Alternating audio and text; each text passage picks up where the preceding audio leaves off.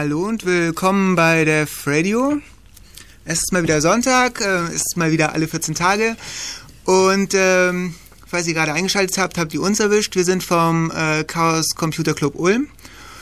Und ähm, ja, wir haben jede Woche ein anderes, alle zwei Wochen ein anderes Thema. Und heute geht es um Supercomputer. Im Studio sind Marcel, Fia Hallo. Hallo. und ich bin Mirks. Ähm, die Musik, äh, da sagt Marcel am besten Ja, was die dazu. Musik kommt heute aus ganz verschiedenen Quellen. Ein Teil davon ist wieder von My On Music, ein Teil von Indie.tv und diesmal ist ein auch nicht unbeträchtlicher Teil von Einsendungen von irgendwelchen begeisterten Def Radio Fans, die uns Musik vorstellen wollten.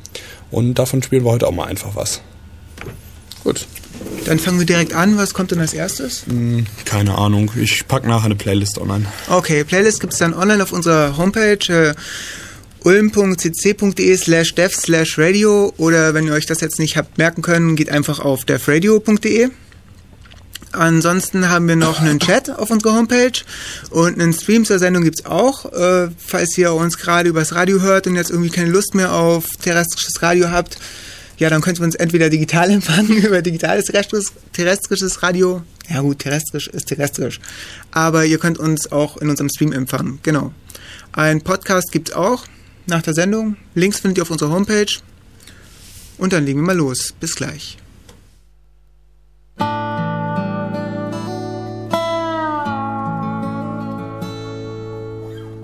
The bases were loaded, it was our last chance.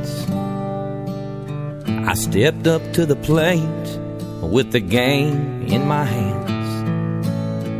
Your voice was the only one in the screaming crowd. The next thing I knew, strike three, you're out. I'm a loser. I lose control when you walk in a room. I'm a loser. I lose my mind when I look at you. I'm a loser. I lose my cool, anyone can see. If loving you makes me a loser, that's alright with me.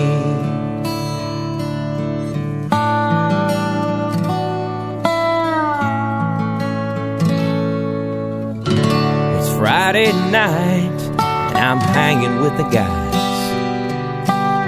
They'll give me hell when I call it an early night.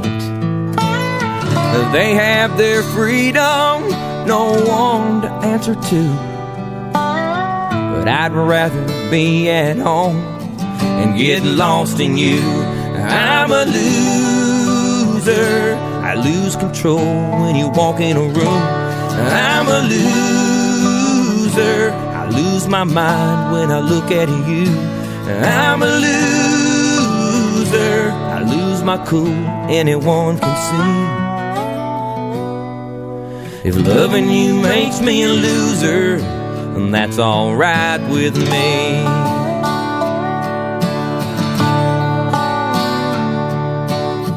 I hope this losing streak don't end.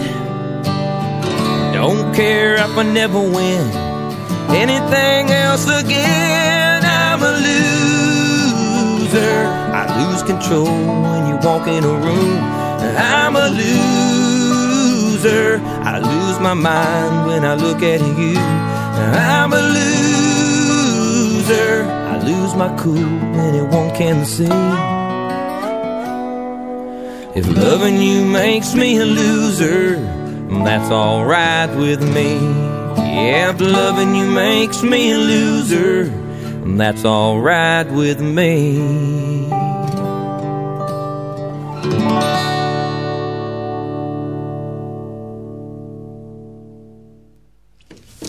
Hallo, willkommen zurück. Ihr seid bei der Radio und heute geht's um Supercomputer. Ja, die Fra Frage, die wir nun zuerst mal irgendwie klären sollten, ist, was ist überhaupt ein Supercomputer? Ja, ich meine, was stellt man sich darunter vor? Supercomputer, sagt eigentlich schon der Name, ist halt ein Computer, der ist super toll. Der kann irgendwas ganz besonders gut im Gegensatz zu anderen PCs. Ja, das, Ne? das klingt gut. Klingt einleuchtend. Super. Super, im wahrsten Sinne des Wortes. Ähm, in der Regel, wenn man von einem Supercomputer spricht, ist die Angabe beschränkt auf Daten wie CPU, RAM, Festplatte. Das sind so eigentlich die wichtigsten Eckpfeiler. Also es interessiert eigentlich keinen, wie bei irgendwelchen Kiddies, die halt gamen wollen, wie schnell die Grafikkarte da drin ist oder so. Meistens haben die nicht mal eine. Mm, das interessiert auch nicht, wie schnell die CPU ist eigentlich, sondern wie schnell das Gesamtsystem ist. Weil diese ganzen Supercomputer, also die ganzen Supercomputer, aber in den Supercomputern heute sind recht langsame CPUs verbaut, so im Vergleich zu dem, was in den Homecomputern drinsteckt. Da geht es also nicht um die Geschwindigkeit von der einzelnen CPU, sondern was das Gesamtsystem daraus macht. Aber woher bekommt eigentlich, kommt eigentlich der Begriff Supercomputer? Ähm, der Begriff, Begriff Supercomputer ist schon recht alt. Also der wurde zum ersten Mal genannt, da gab es noch keine Computer in dem Sinne. Der kommt von 1920, wurde er genannt in der New York Times als sie sich auf einen neuen Taschenrechner bezogen, Taschenrechnersystem, das IBM an eine Universität verkauft hat. Also praktisch einfach nur irgendein Werbeprospekt, wo halt unter einem Taschenrechner drauf stand, dass das ein Supercomputer wäre. Äh, Oder ich denke, sie brauchten irgendeinen Begriff, um klarzumachen, wie toll Der dieser Taschenrechner Taschenrechner ist. so im Vergleich zu dem, was es sonst gab. Das war einfach super. Der konnte rechnen, der konnte schnell rechnen, der war einfach klasse. Super halt. Ja. super. Okay, und äh, wie ging es dann weiter?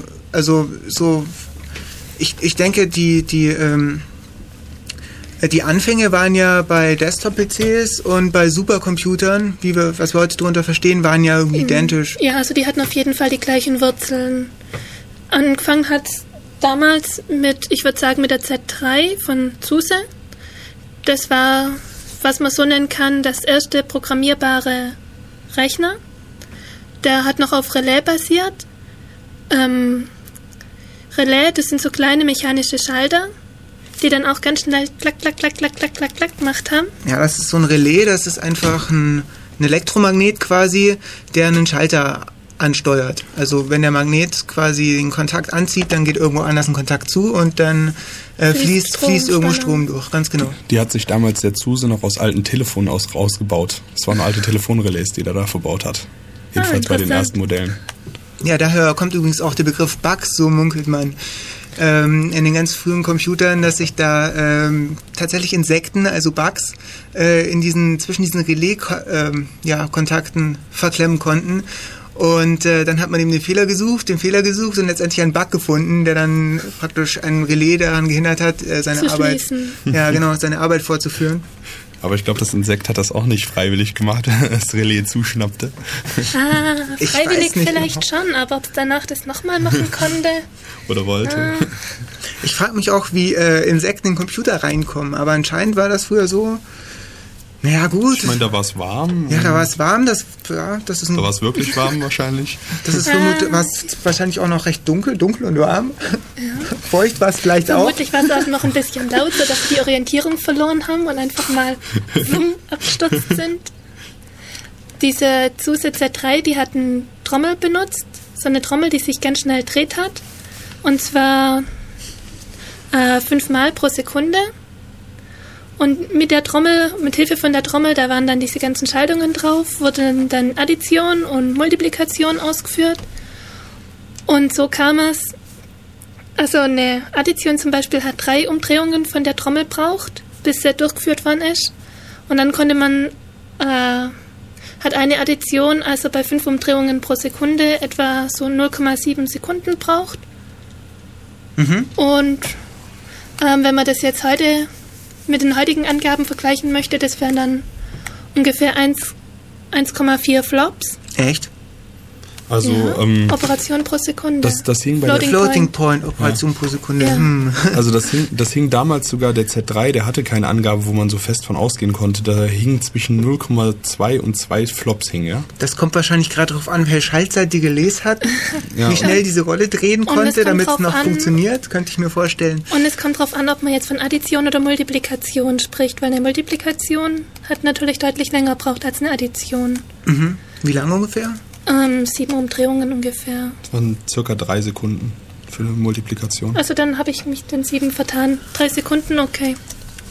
Okay, also man musste eine ganze Weile warten. Wie ging es dann weiter? Danach also Relais, ja, das, das, das waren irgendwie ja, ganz, ganz uralt. Und danach ging es weiter uralt weiter und zwar mit, mit, mit Röhren oder so. Äh, ja, die Röhren hatten gegenüber den Relais einen großen Vorteil, nämlich dass sie schneller geschaltet haben. Da musste nicht mechanisch erst ein Schalter hin und her bewegt werden, sondern es ging alles elektrisch und dadurch deutlich schneller. Und da drin war ein Vakuum, so konnten keine Insekten mehr reinkriechen. Ah, wir sind sicher. Aber die Dinger gingen trotzdem ziemlich schnell kaputt, habe ich gehört. Ja. Ja. ähm, die Röhren hatten nämlich ein anderes Problem. Die produzierten nämlich sehr, sehr viel Hitze. Und eine Sache, die die Röhren absolut nicht verkraften konnten, war Hitze. Also, hm, Problem. Das heißt, man musste, man muss, man hatte auf einmal ein ganz großes Problem, die Rechner zu kühlen. Das war auch 1945 mit der ENIAC ein großes Problem. Das war dann, da hatte man dann Räume voll Röhren. Und Die wurden unglaublich heiß. Genau, weil die waren dann auch relativ auf engstem Raum verpackt. Man möchte ja so viele Röhren wie möglich in den Raum reinzukriegen, weil die Röhren wurden dann auch verwendet zum Speichern und zum Berechnen und allem. Und man hatte ja nicht riesen Platz, also musste das alles auf möglichst engen Raum, was dann dazu geführt hat, dass man den Raum sehr gut kühlen musste oder die Halle. Raum reicht nicht. Und es hat dann trotzdem noch dazu geführt, dass so hm, im Schnitt wohl alle zehn Minuten eine Röhre ausgefallen ist aufgrund von Hitze, aufgrund von ich habe keine Lust mehr. Ja, ja das ist Also das ist dann teilweise so gelaufen, habe ich gelesen, dass äh, die Leute einfach ähm, ähm, da äh, Röhrenaustauschteams reingeschickt haben in die in diese Kisten. Also das waren meistens das, das waren begehbare Rechner, klar, es war riesengroß. Aber reingehen wollte mit Sicherheit niemand. Niemand freiwillig, aber die Leute wurden ja auch bezahlt. halt. dafür. ähm, okay, also ungefähr vier Stunden am Tag haben sich da drin so sechs bis sieben Ingenieure aufgehalten in so einem klitzekleinen Raum. Also was ist ein klitzekleiner Raum? Das Teil ist ungefähr so groß wie ein Badezimmer gewesen, das wir da gesehen haben. und es war sicher nicht die, der vollständige Rechner. Nee. Ich denke, da gab es mehrere Wahrscheinlich Badezimmer ja, voll. äh, auf jeden Fall rundum mit Röhren äh, verdingst und dass da überhaupt sieben Leute rein. Naja gut, auf jeden Fall sind sie da reingeschickt worden und haben einfach mal vier Stunden am Tag nichts anderes gemacht als Röhren ziehen und durch neue Röhren austauschen. Weil das und zwar- Problem an den Röhren war nämlich auch, dass man nicht von außen erkennen konnte, ob sie defekt waren oder Ja, nicht. wollte ich gerade sagen. Es war völlig egal, ob die kaputt waren oder nicht. Sie haben die einfach mal ausgetauscht, um eine möglichst hohe, äh, ja, äh, Um möglichst ähm, auch die defekten Röhren auszutauschen. Reliability zu Genau. gewährleisten. ähm, trotzdem ist es so im Schnitt alle 10 Minuten eine Röhre ausgefallen. Also, wenn man so ein Programm darauf gestartet hat und es lief nicht, wusste man nie, ob es jetzt am Programm liegt oder ob es jetzt an der Röhre liegt, die mal wieder ausgefallen ist. Also nicht so toll damals gewesen. Auf jeden. Fall nicht sehr zuverlässig. Ähm, wenn ihr schönes Fotomaterial jeweils dazu sehen sollt, kommt bei uns in den IRC. Dort ist nämlich Vitas und der oder die postet die ganze Zeit fleißigst Bilder zu den von uns angesprochenen Maschinchen. Also, wenn ihr Interesse habt, euch die Dinger mal anzugucken, kommt online, kommt in unseren Chat, redet mit uns. Ich denke mal, die, die, die Bilder, ähm, die, diese Links, die sollten wir dann vielleicht auch mal auf unsere Homepage stellen oder so. Also gerade die sind. Zusatzlinks, die sie gepostet hat, die habe ich schon in meiner Liste. Aha. Die hatte ich dann auch nach der Sendung online gestellt. Okay, also Aber klickt sie trotzdem ihr- an, es sind tolle Bilder. wenn ihr unsere Sendung jetzt hört, dann ähm, kommt einfach in den IRC und ähm, ja, macht ein bisschen mit. Oder ihr hört, wenn ihr später unseren Podcast hört, schaut auf unserer Homepage vorbei, devradio.de, da findet ihr dann das Material nochmal. Okay, nach den Röhren. Gibt es noch was Spannendes zu Röhren zu erzählen? Ähm, ja, die Röhren, die haben recht lang gehalten, nämlich 10 bis 15 Jahre. Es gab einfach nichts Neues. Wie groß ist eigentlich so eine Röhre? Äh, ich würde es jetzt ganz zeigen, aber Ja. schlecht übers Radio. Na, ich würde so sagen, ungefähr ähm, so groß wie ein Fotodöschen. Bisschen, bisschen länger vielleicht, aber Bisschen länger, bisschen, Bisschen länger, breiter, aber nur breiter eigentlich nicht. Also so, man kann man sich so in der Größenordnung von so einem Fotodöschen vorstellen, so eine Röhre. Ähm, genau, gab's dann. Was ich jetzt noch erzählen wollte, bevor wir dann weitermachen mit den ersten Transistorrechnern, wollte ich noch einen kurzen Ausflug zum Speicher machen, weil der wurde dann in dieser Röhrenzeit wurde auch noch am Speicher rumgeentwickelt. ihr müsst euch mal vorstellen, wenn ihr irgendwas speichern wollt und ihr habt jetzt keine fertige Lösung, wie würdet ihr das machen? Ich meine, ihr müsst einfach Bits irgendwie festhalten, also den Zustand 0 oder 1, so dass ihr den später noch wieder habt irgendwie. Und davon möglichst viele. Ist gar nicht so einfach, wenn man mal drüber nachdenkt. Und natürlich nicht so, dass ihr jetzt irgendwie Punkte auf dem Papier malt oder so, sondern äh, das muss auch eine Maschine das muss können. maschinell passieren, genau. Und wenn man sich überlegt, ähm, Bit-Speichern funktioniert heutzutage recht einfach über Flipflops. Von Flipflop benötigt man aber sechs Transistoren. Das würde damals heißen sechs Röhren. Sehe ich das richtig? Äh, ich denke ja, aber früher hat man das nicht mit Röhren einfach gemacht, sondern da hat man einfach ziemlich waghalsige Konstruktionen erfunden. Zum Beispiel Laufzeitspeicher. Okay, das hört sich jetzt Laufzeit, ich meine. Laufzeitspeicher hat ja jeder in seinem Rechner. Ja, das hört sich jetzt nicht so toll an, aber damals äh, verstanden unter Laufzeitspeicher sowas wie ähm, Quecksilberlaufzeitspeicher zum Beispiel. Das war ähm, ja, im Wesentlichen eine Röhre, da war Quecksilber drin und die Bits, also die war ähm, zyklisch, also äh, kreisförmig, Trommel? mit Trommel, ja genau. Und ähm, die Bits wurden da gehalten in Form von Schallwellen in dem Quecksilber. Also die, die Wellen sind praktisch immer gekreist und konnten dann elektronisch wieder ausgelesen werden und wurden eben im, immer auch aufgefrischt. Ausgelesen, aufgefrischt, ausgelesen, aufgefrischt. Und so wurden da so, naja, wie viele Bits waren das? Ich, ich muss nochmal nachschauen, aber es war so in der Größenordnung um die 100 Bits, die dann da Ja, gehalten 127 Bits, glaube ich, waren es. Ja, ja, die dann da gehalten werden konnten. Und ähm, ja, also man hatte da früher schon seine Noten mit dem Speicher. Ähm, eine andere Idee mit dem Speicher war 1948. Die William Tubes nennen sie sich. Da haben die, hat dieser Williams und seine Assistenten eine ganz tolle Idee gehabt. Die haben die bestehenden CRT-Röhren benutzt, also einfach ein Display. CRT-Röhren kennt man auch aus von den Röhrenmonitoren. Und haben sie haben die Bits dann quasi auf dem Röhr, auf dem Display gespeichert. Jeder Pixel, wenn man den so nennen kann, war, repräsentierte dann ein Bit. Den musste man natürlich auch regelmäßig auffrischen, weil diese phosphoreszierende Schicht, die leuchtet ja nicht ewig lang. Das heißt, einmal pro Sekunde musste man dann über alle Bits drüber und die entsprechend auffrischen. Aber es war zumindest eine recht einfache und entsprechend kostengünstige Methode, denke ich. Im Vergleich zu irgendwelchen teuren Röhren oder zu später Auf jeden irgendwelchen Auf jeden Fall ist es eine lustige Idee gewesen. ja. Und es wurde auch recht lang benutzt. Also ich glaube, das wurde bis in die 60er Jahre rein benutzt, diese William Tubes. Da kam aber dann auch diese Ferritkernspeicher, ne? Die kam dann 56 auf. Aber wollen wir vielleicht, bevor wir mit Ferritkernspeichern und Transistoren anfangen, irgendwie eine kleine Pause machen? Oder Ja, wir machen spielen ein das bisschen Musik noch? und dann geht's weiter mit äh, Transistoren, Ferritkernspeichern, integrierten Schaltungen. Und äh, bevor wir dann ähm, ja, zum ersten richtigen Supercomputer kommen. Genau, Genau, machen wir jetzt einfach ein bisschen Musik und entspannt euch. bis gleich.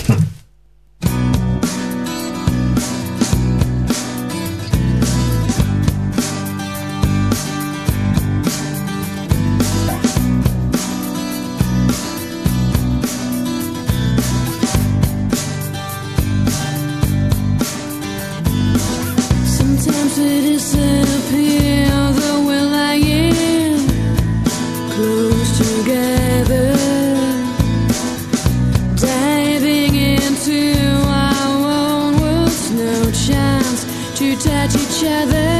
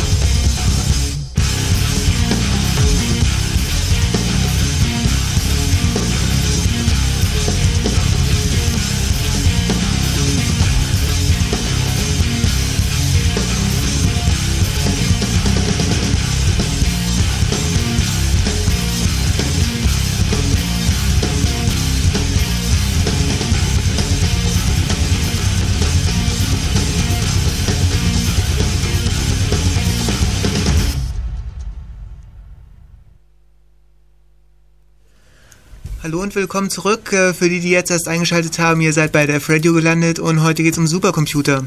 Aber bevor wir weitermachen, erst noch ein kleines Announcement in eigener Sache. Und zwar hat uns Russell im Chat eben darauf hingewiesen, ähm, dass unser, unsere äh, Archiv-Download-Links auf unserer Homepage defradio.de wohl ähm, nicht funktioniert haben, beziehungsweise gar nicht mehr vorhanden waren. Ja, danke für den Hinweis. Das haben wir gerade repariert.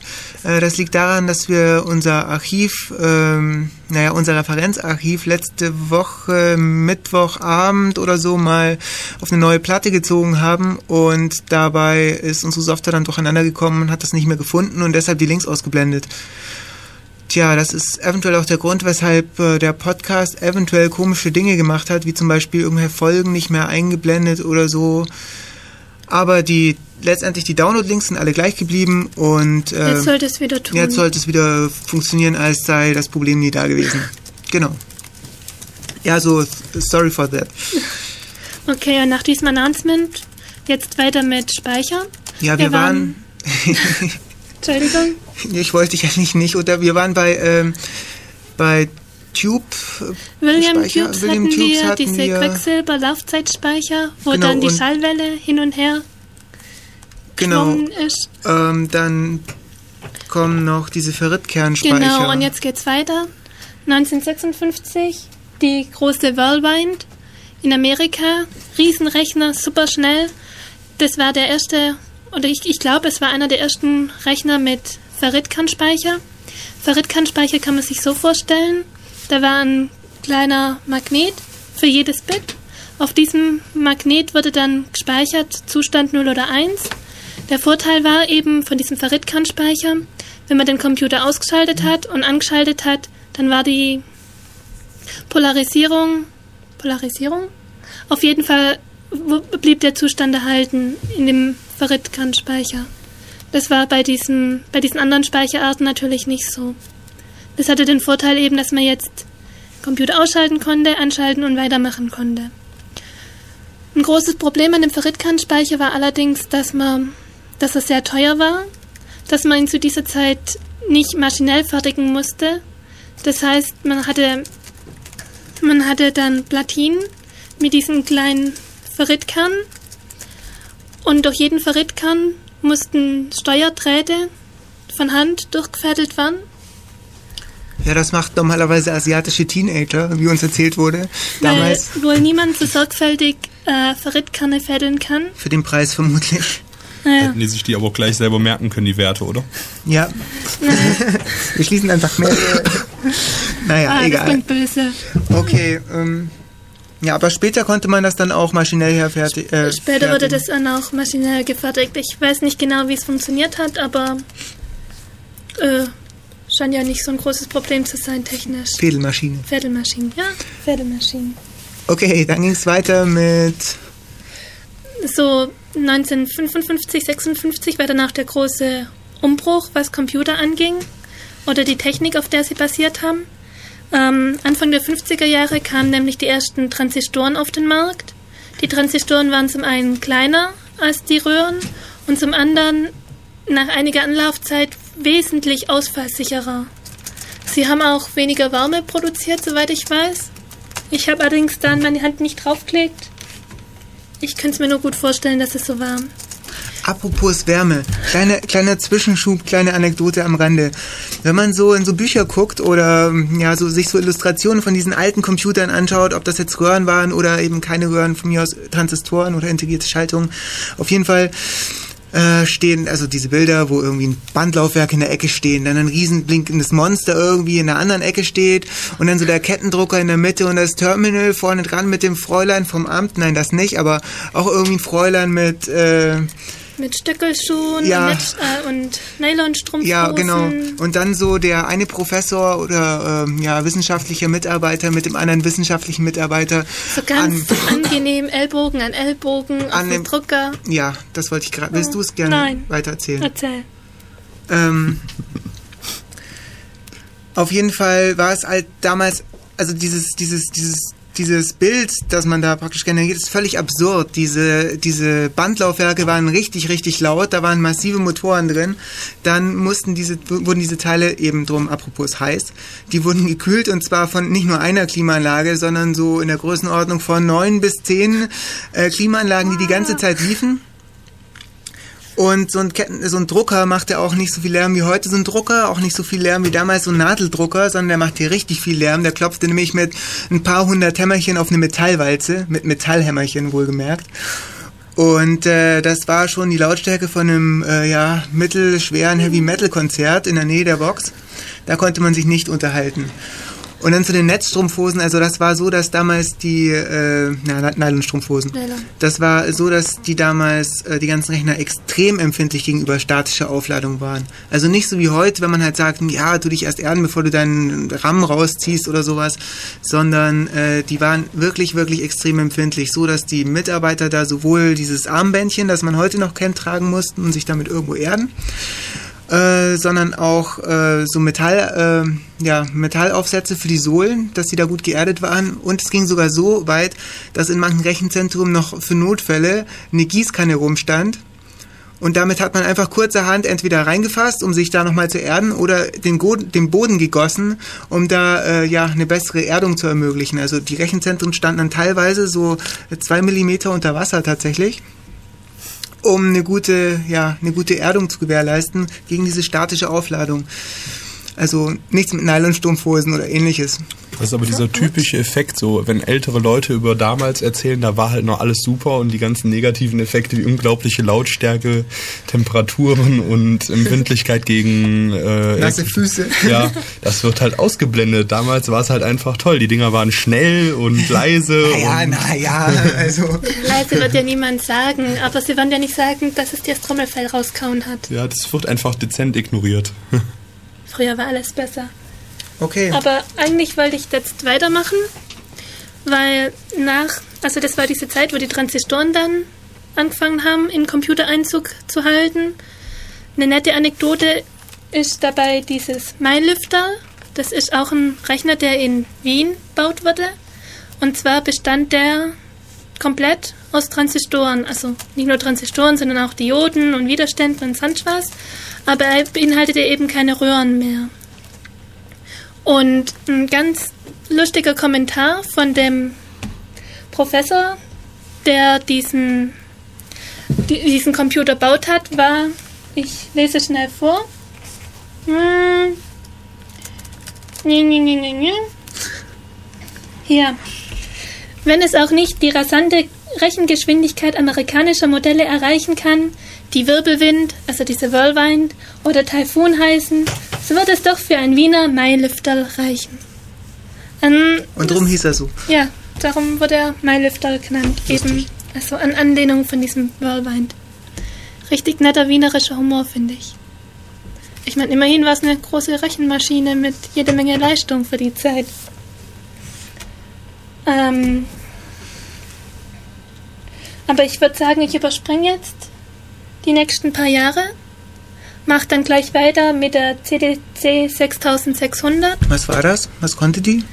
Ähm, das war der erste Supercomputer, wenn man das so sprechen will. Naja, äh, Naja, schwierig.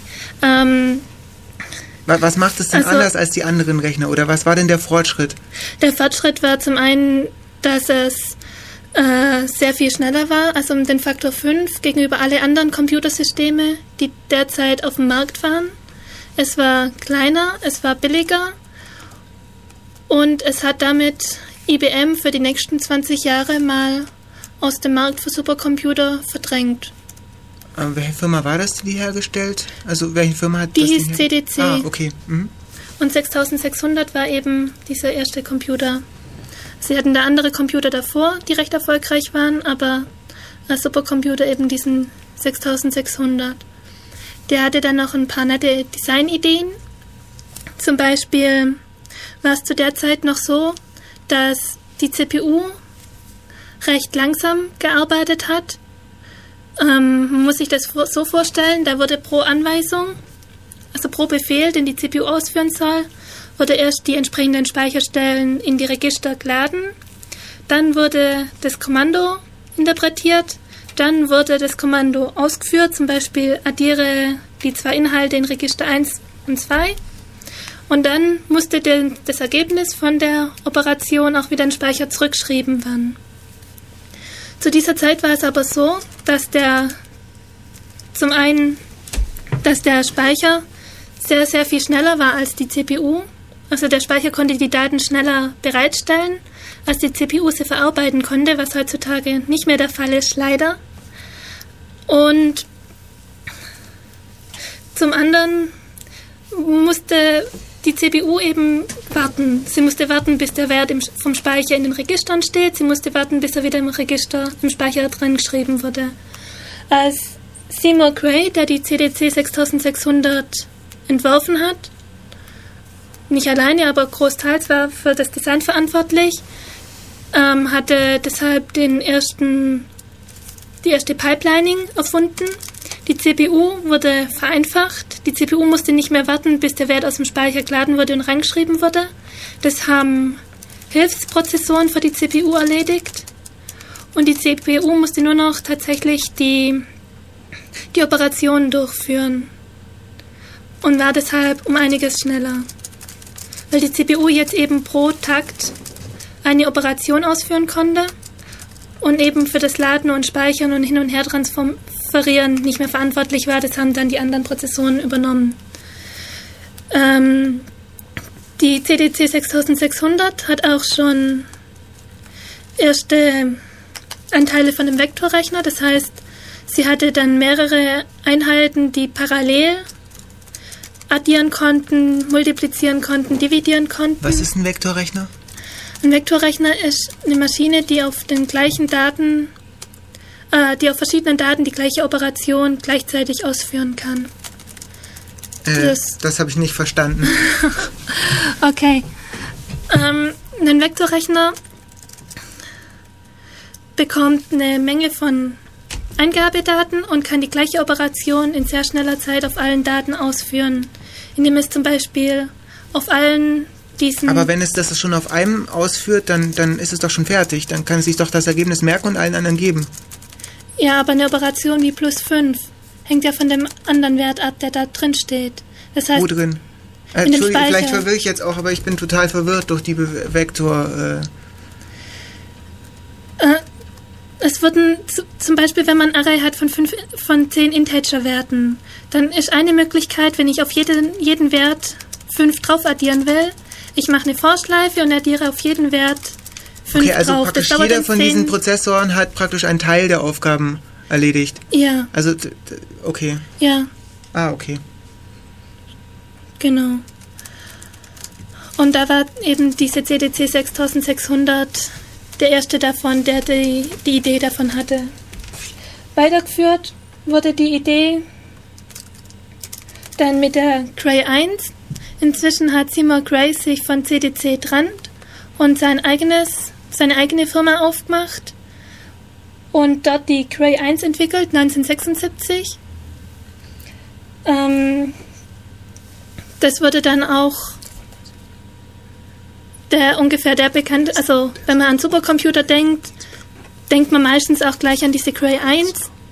Das war dann sehr, sehr schnell. Ich habe hier mal Zahlen. Also maximale Peaks von 250 Megaflops.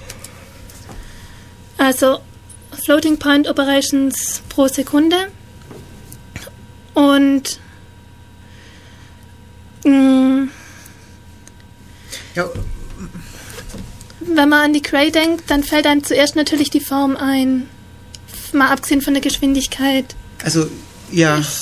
Soll ich ein bisschen Ja. weiter erzählen? Ja. Okay. Also, die Cray 1 war, ähm, ja, das war so ein, so ein, also sie war rund aufgebaut und die hatte was von so einem Kamin, von so einer Kaminecke. Und Es wurde auch ziemlich heiß und deshalb dachte auch, dass, also dieser Seymour Cray dachte, dass es vielleicht cool sei, eine Bank davor zu machen.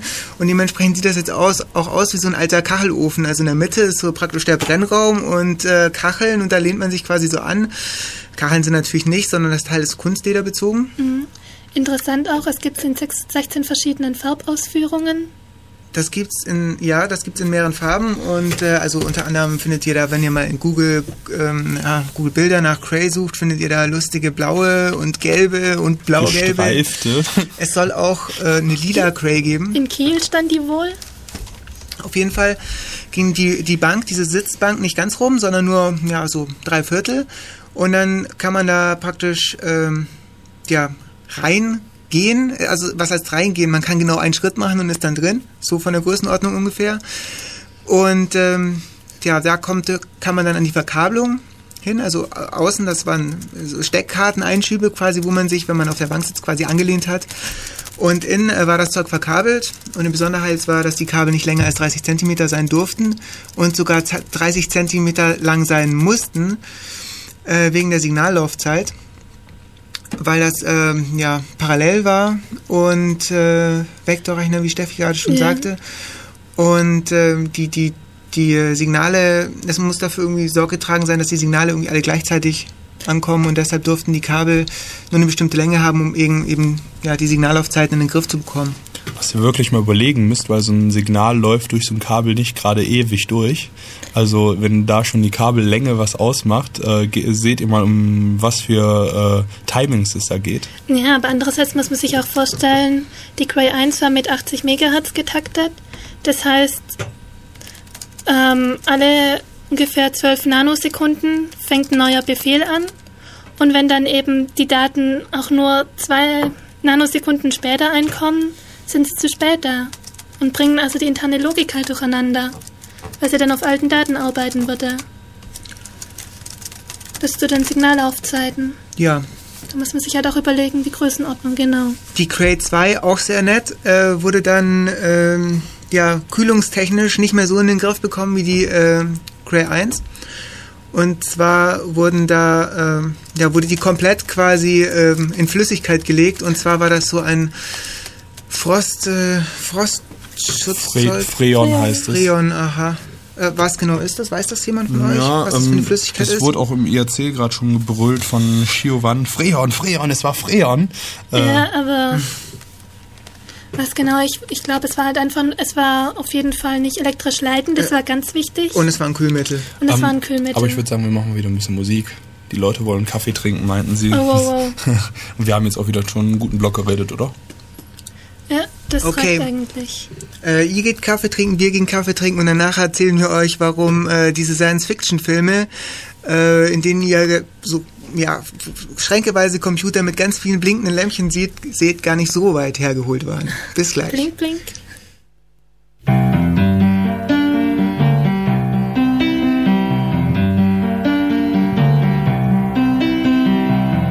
Prancing around the yard like we were on a big white horse, waving at all the royal subjects. You were a princess with a tinfoil crown. I was your brave defender. Dressing up in the clothes from an old steamer trunk, sipping juice from broken teacups. You were the prettiest girl in the whole wide world. I was a handsome courtier. We were spellbound. We were older then. We danced together in our parents' shoes. Oh,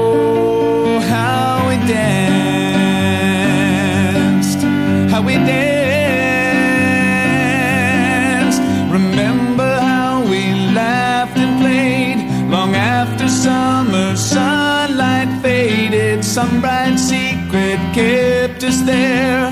The magic in the air that made us spellbound.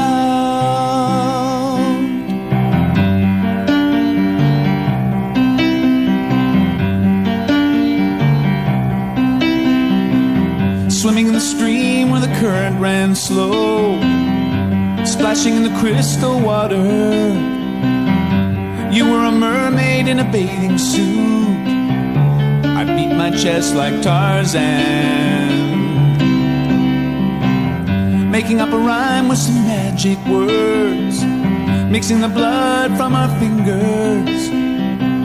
You made a vow you would marry me when I became a grown up. We were spellbound. We were wiser then. We sang some simple songs we learned in school. Oh, how we sang.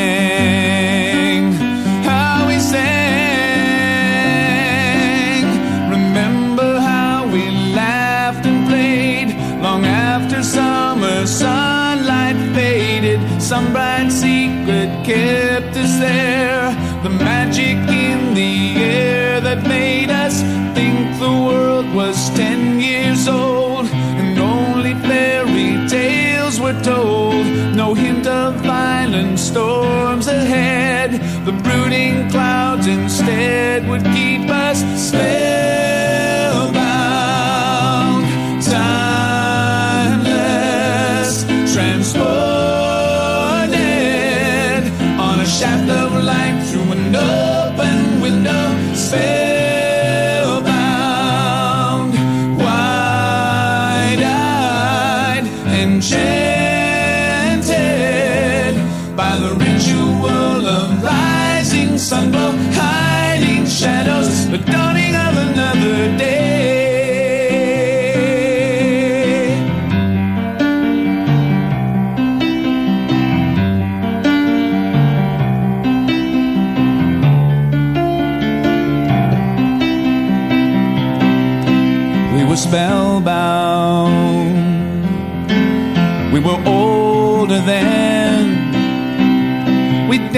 Together in our parents' shoes.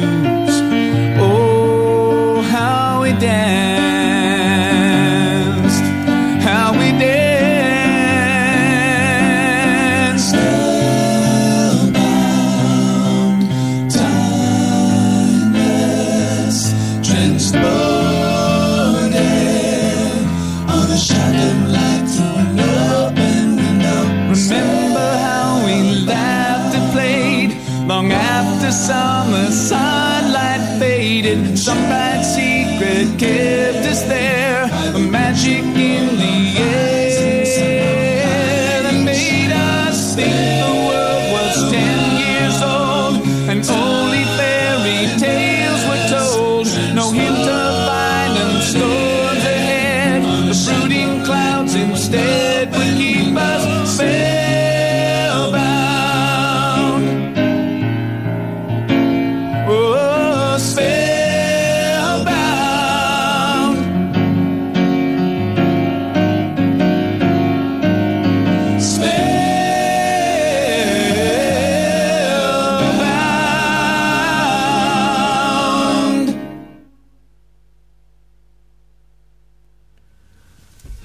willkommen zurück. Ihr seid bei der Radio und unser Thema ist Supercomputer. Wir haben euch jetzt gerade versprochen, dass wir noch so ein bisschen über diese ähm, ja, Rechner sprechen, die, die man so aus Science-Fiction-Filmen kennt. Und zwar habt ihr da einen, einen Block quasi, ähm, wo ganz viele Lämpchen dran sind und die blinken dann alle wild, wenn sie was rechnen. Es wird übrigens gerade verlangt, wir sollten mal die Telefonnummer durchsagen. Das haben wir noch gar nicht gemacht, diese Sendung. Ja, wir haben das nicht gemacht, diese Sendung, weil, Ja, weil unser äh, linker Kopfhörerport irgendwie defekt Ja, ist und wir einfach Angst haben, dass wir euch nicht hören, wenn ihr am Telefon seid. Aber ich sage sie trotzdem mal durch. Sonst ruft niemand an und diesmal sagt mir. Na ja, gut, okay. Äh, 0731 938 6299 ist unsere Nummer. Also nochmal 0731 938 6299. Ähm, Das ja, müsste auch auf unserer Def Radio Homepage verlinkt sein. auf der also Def Radio Homepage findet ihr das auch nochmal. geschrieben sein. Genau, auf Kontakt, glaube ich, oder so heißt der Link. Ähm, gut, gut. Jetzt auf aber jeden zu Fall. den blinkenden Rechnern. Ja, blinkende Rechner. Das ist gar nicht so weit hergeholt, wie gesagt, sondern es gab wirklich was, das so ausgesehen hat. Und zwar von der Firma Thinking Machines. Ja. Die, ähm, wie hießen die Rechner nochmal? Äh, Das waren CM? Abkürzungen CM1 bis Für Connection CM5. Machine, genau. Das stand für Connection Machine. Und äh, ja, sei mal, nehmen wir mal als Beispiel die CM2. Die CM2 na- war nämlich prinzipiell recht einfach aufgebaut. Die hatte ein anderes Konzept. Die hatte sehr, sehr viele, aber dafür auch sehr einfache äh, Prozessoren oder CPUs, wie man es heute nennt. Die CPUs konnten nur ein Bit auf einmal bearbeiten oder verarbeiten. Aber dafür gab es in dem Computer dann auch 65.000 von diesen einfachen CPUs. Und zu Kontroll- und Diagnosezwecken Und weil es einfach nur cool aussieht. Ja, weil es cool aussieht, das auf jeden Fall. Wurde vorne an den äh, Frontpanels von den Computern dann eine LED, ein LED-Panel aufgebracht, wobei für jedes von diesen 65.000 CPUs eine LED vorhanden war. Und mit der konnte man dann quasi sehen, ob die CPU äh, aktiv war oder ob sie im Leerlauf war und ob sie überhaupt Strom hatte oder defekt war. Ja, also das hat praktisch immer geblinkt, wenn die CPU was Genau. getan hat. Ja, also was zur Folge hatte, dass es einfach ein schöner, großer, blinkender Kasten war. ja, diese, dieser Computer blinkt quasi tatsächlich, während er rechnet. Und ähm, das war natürlich auch damals groß in den Medien und so hm, mit künstlicher Intelligenz wurden da Experimente auf diesen Kisten gemacht. Sagt ja auch schon der Name, die Firma Thinking Machine und Connection Machine, das ist schon, ja, das, das gibt natürlich Stoff für, ähm, ja, der ähm, populärwissenschaftlich ver, verarbeitet werden kann und äh, dementsprechend äh, ist es natürlich nicht verwunderlich, dass die Leute mit Computern irgendwann blinkende Objekte oder mit Computern künstliche Intelligenz verbunden haben und blinkende Objekte und ähnliches und deshalb hat es das auch so in die Science-Fiction-Filme geschafft, schätze ich Ja. mal. Diese blinkenden Kästchen, so lustig die auch aussehen mögen, waren ganz schön schnell. Diese CM5 1993 erreichte 65 äh, Gigaflops, also jetzt sind wir schon im Gigaflop-Bereich. Und die CM5 könnt ihr auch noch sehen, wenn ihr nämlich Jurassic Park auf Video habt. Dort wird nämlich eine CM5 gezeigt. Hauptsächlich vermutlich wegen den hübschen blinkenden Lämpchen, aber Ja, oder gebt mal einfach Ja. in Google Google Bildersuche oder in, ja, was weiß ich, Yahoo Bildersuche oder in eine andere Bildersuche eurer Wahl, eurer Wahl CM5 ein oder Thinking Machines oder CM2, da seht ihr ein bisschen, wie das ausgesehen hat. Es ist auf jeden Fall mal sehenswert. Sehr hübsch.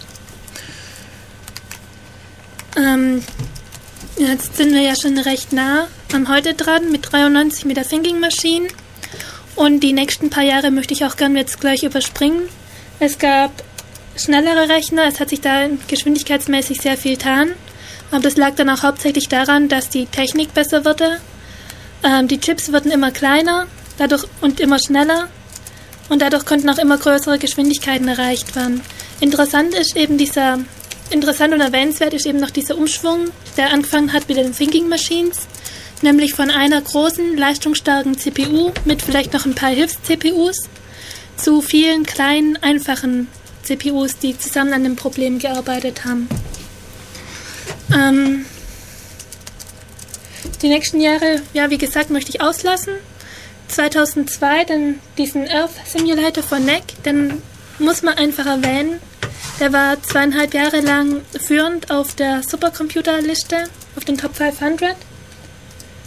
Und der NEC Earth Simulator hat dann auch dieses Konzept aufgegriffen. Mehrere, also viele CPUs. Der hat dann insgesamt 5120 Prozessoren gehabt. Ähm, 10 Terabyte Speicher. Ja. Und das kann man sich jetzt so vorstellen. Was war das für Speicher? War das Plattenspeicher oder war das äh, RAM Ähm, oder das sowas? War RAM. 10 Terabyte RAM. Also ich vermute mal, es stand Memory dran. Ich vermute mal, weil jede Note, ähm, jede Note, also es gab 640 Nodes, auf die die Prozessoren dann aufteilt waren. Jede Note hatte alleine 16 Gigabyte Speicher. Und ich denke, diese 10 Terabyte Speicher berechnen sich dadurch, dass es insgesamt diese 640 Nodes gab, die dann gemeinsam diese den Speicher hatten und darauf zugreifen konnten. Dieser Earth Simulator hatte noch ein paar andere lustige Details. Zum einen hat er riesig viel Platz braucht. Ähm, jeweils zwei von diesen Knoten waren in einem 1 auf 2 Meter, also 1 Meter mal 1 Meter 50 mal 2 Meter großen Kasten installiert. 640 Nodes durch 2 sind 320 solcher Kästen. Die mussten äh, extra gekühlt werden. Die haben einen riesen Stromverbrauch gehabt. Ähm, der Earth Simulator steht in Tokio. Äh, ja, in Tokio. Das heißt auch noch, der musste auch noch abbebensicher gelagert werden. Das war eine riesen Halle, die die da für diesen Supercomputer gebaut haben. Die haben dann auch noch, um gegen statische Entladungen vorzugehen, haben sie ein eigenes Netz über das Gebäude und über die Computer gespannt gegen Blitzschlag, damit der Blitz nicht das Gebäude trifft, sondern in dieses Netz und von diesem Netz dann sicher in den Boden geleitet wird. Ähm, sonst noch irgendwas zum Earth Simulator zu sagen? So anekdotenmäßig fällt mir außer diesem Gebäude Ja, Gerade nichts ein. Es stand bei Wikipedia, dass der Earth Simulator in 35 Minuten alle wissenschaftlichen Berechnungen, die zwischen 1970 und 1980, glaube ich, gemacht wurden, nachberechnen könnte. Autsch. Ja. Okay, also nochmal ein Vergleich zur Geschwindigkeit. Ähm, vielleicht nochmal ein anderer Vergleich zu den Geschwindigkeit. Ich habe gesagt, bei den Thinking Machines, die waren bei 65 Gigaflops. Der Earth Simulator, der hätte darüber bloß gelächelt. Der war nämlich ungefähr 1000 Mal schneller. Der war bei, also, ja, 500 Mal schneller bei 35 äh, Teraflops jetzt. Das heißt, Äh, Moment mal. Teraflops, Gigaflops? Gigaflops sind weniger als Teraflops, hoffe ich. ja, klar. Sind es. Also, der Äh. war dann deutlich schneller. Thinking Machine Gigaflop, Ja, ja, Entschuldigung. Earth Simulator Entschuldigung. Äh, Teraflop. Ähm, dieser Earth Simulator war dementsprechend auch recht lang ähm, ungeschlagen, der schnellste Rechner auf der Welt. Geändert hat sich das dann erst 2004 mit dem Blue Gene von IBM. Da hat sich's aber so richtig geändert. Ja, die haben so richtig was krachen lassen.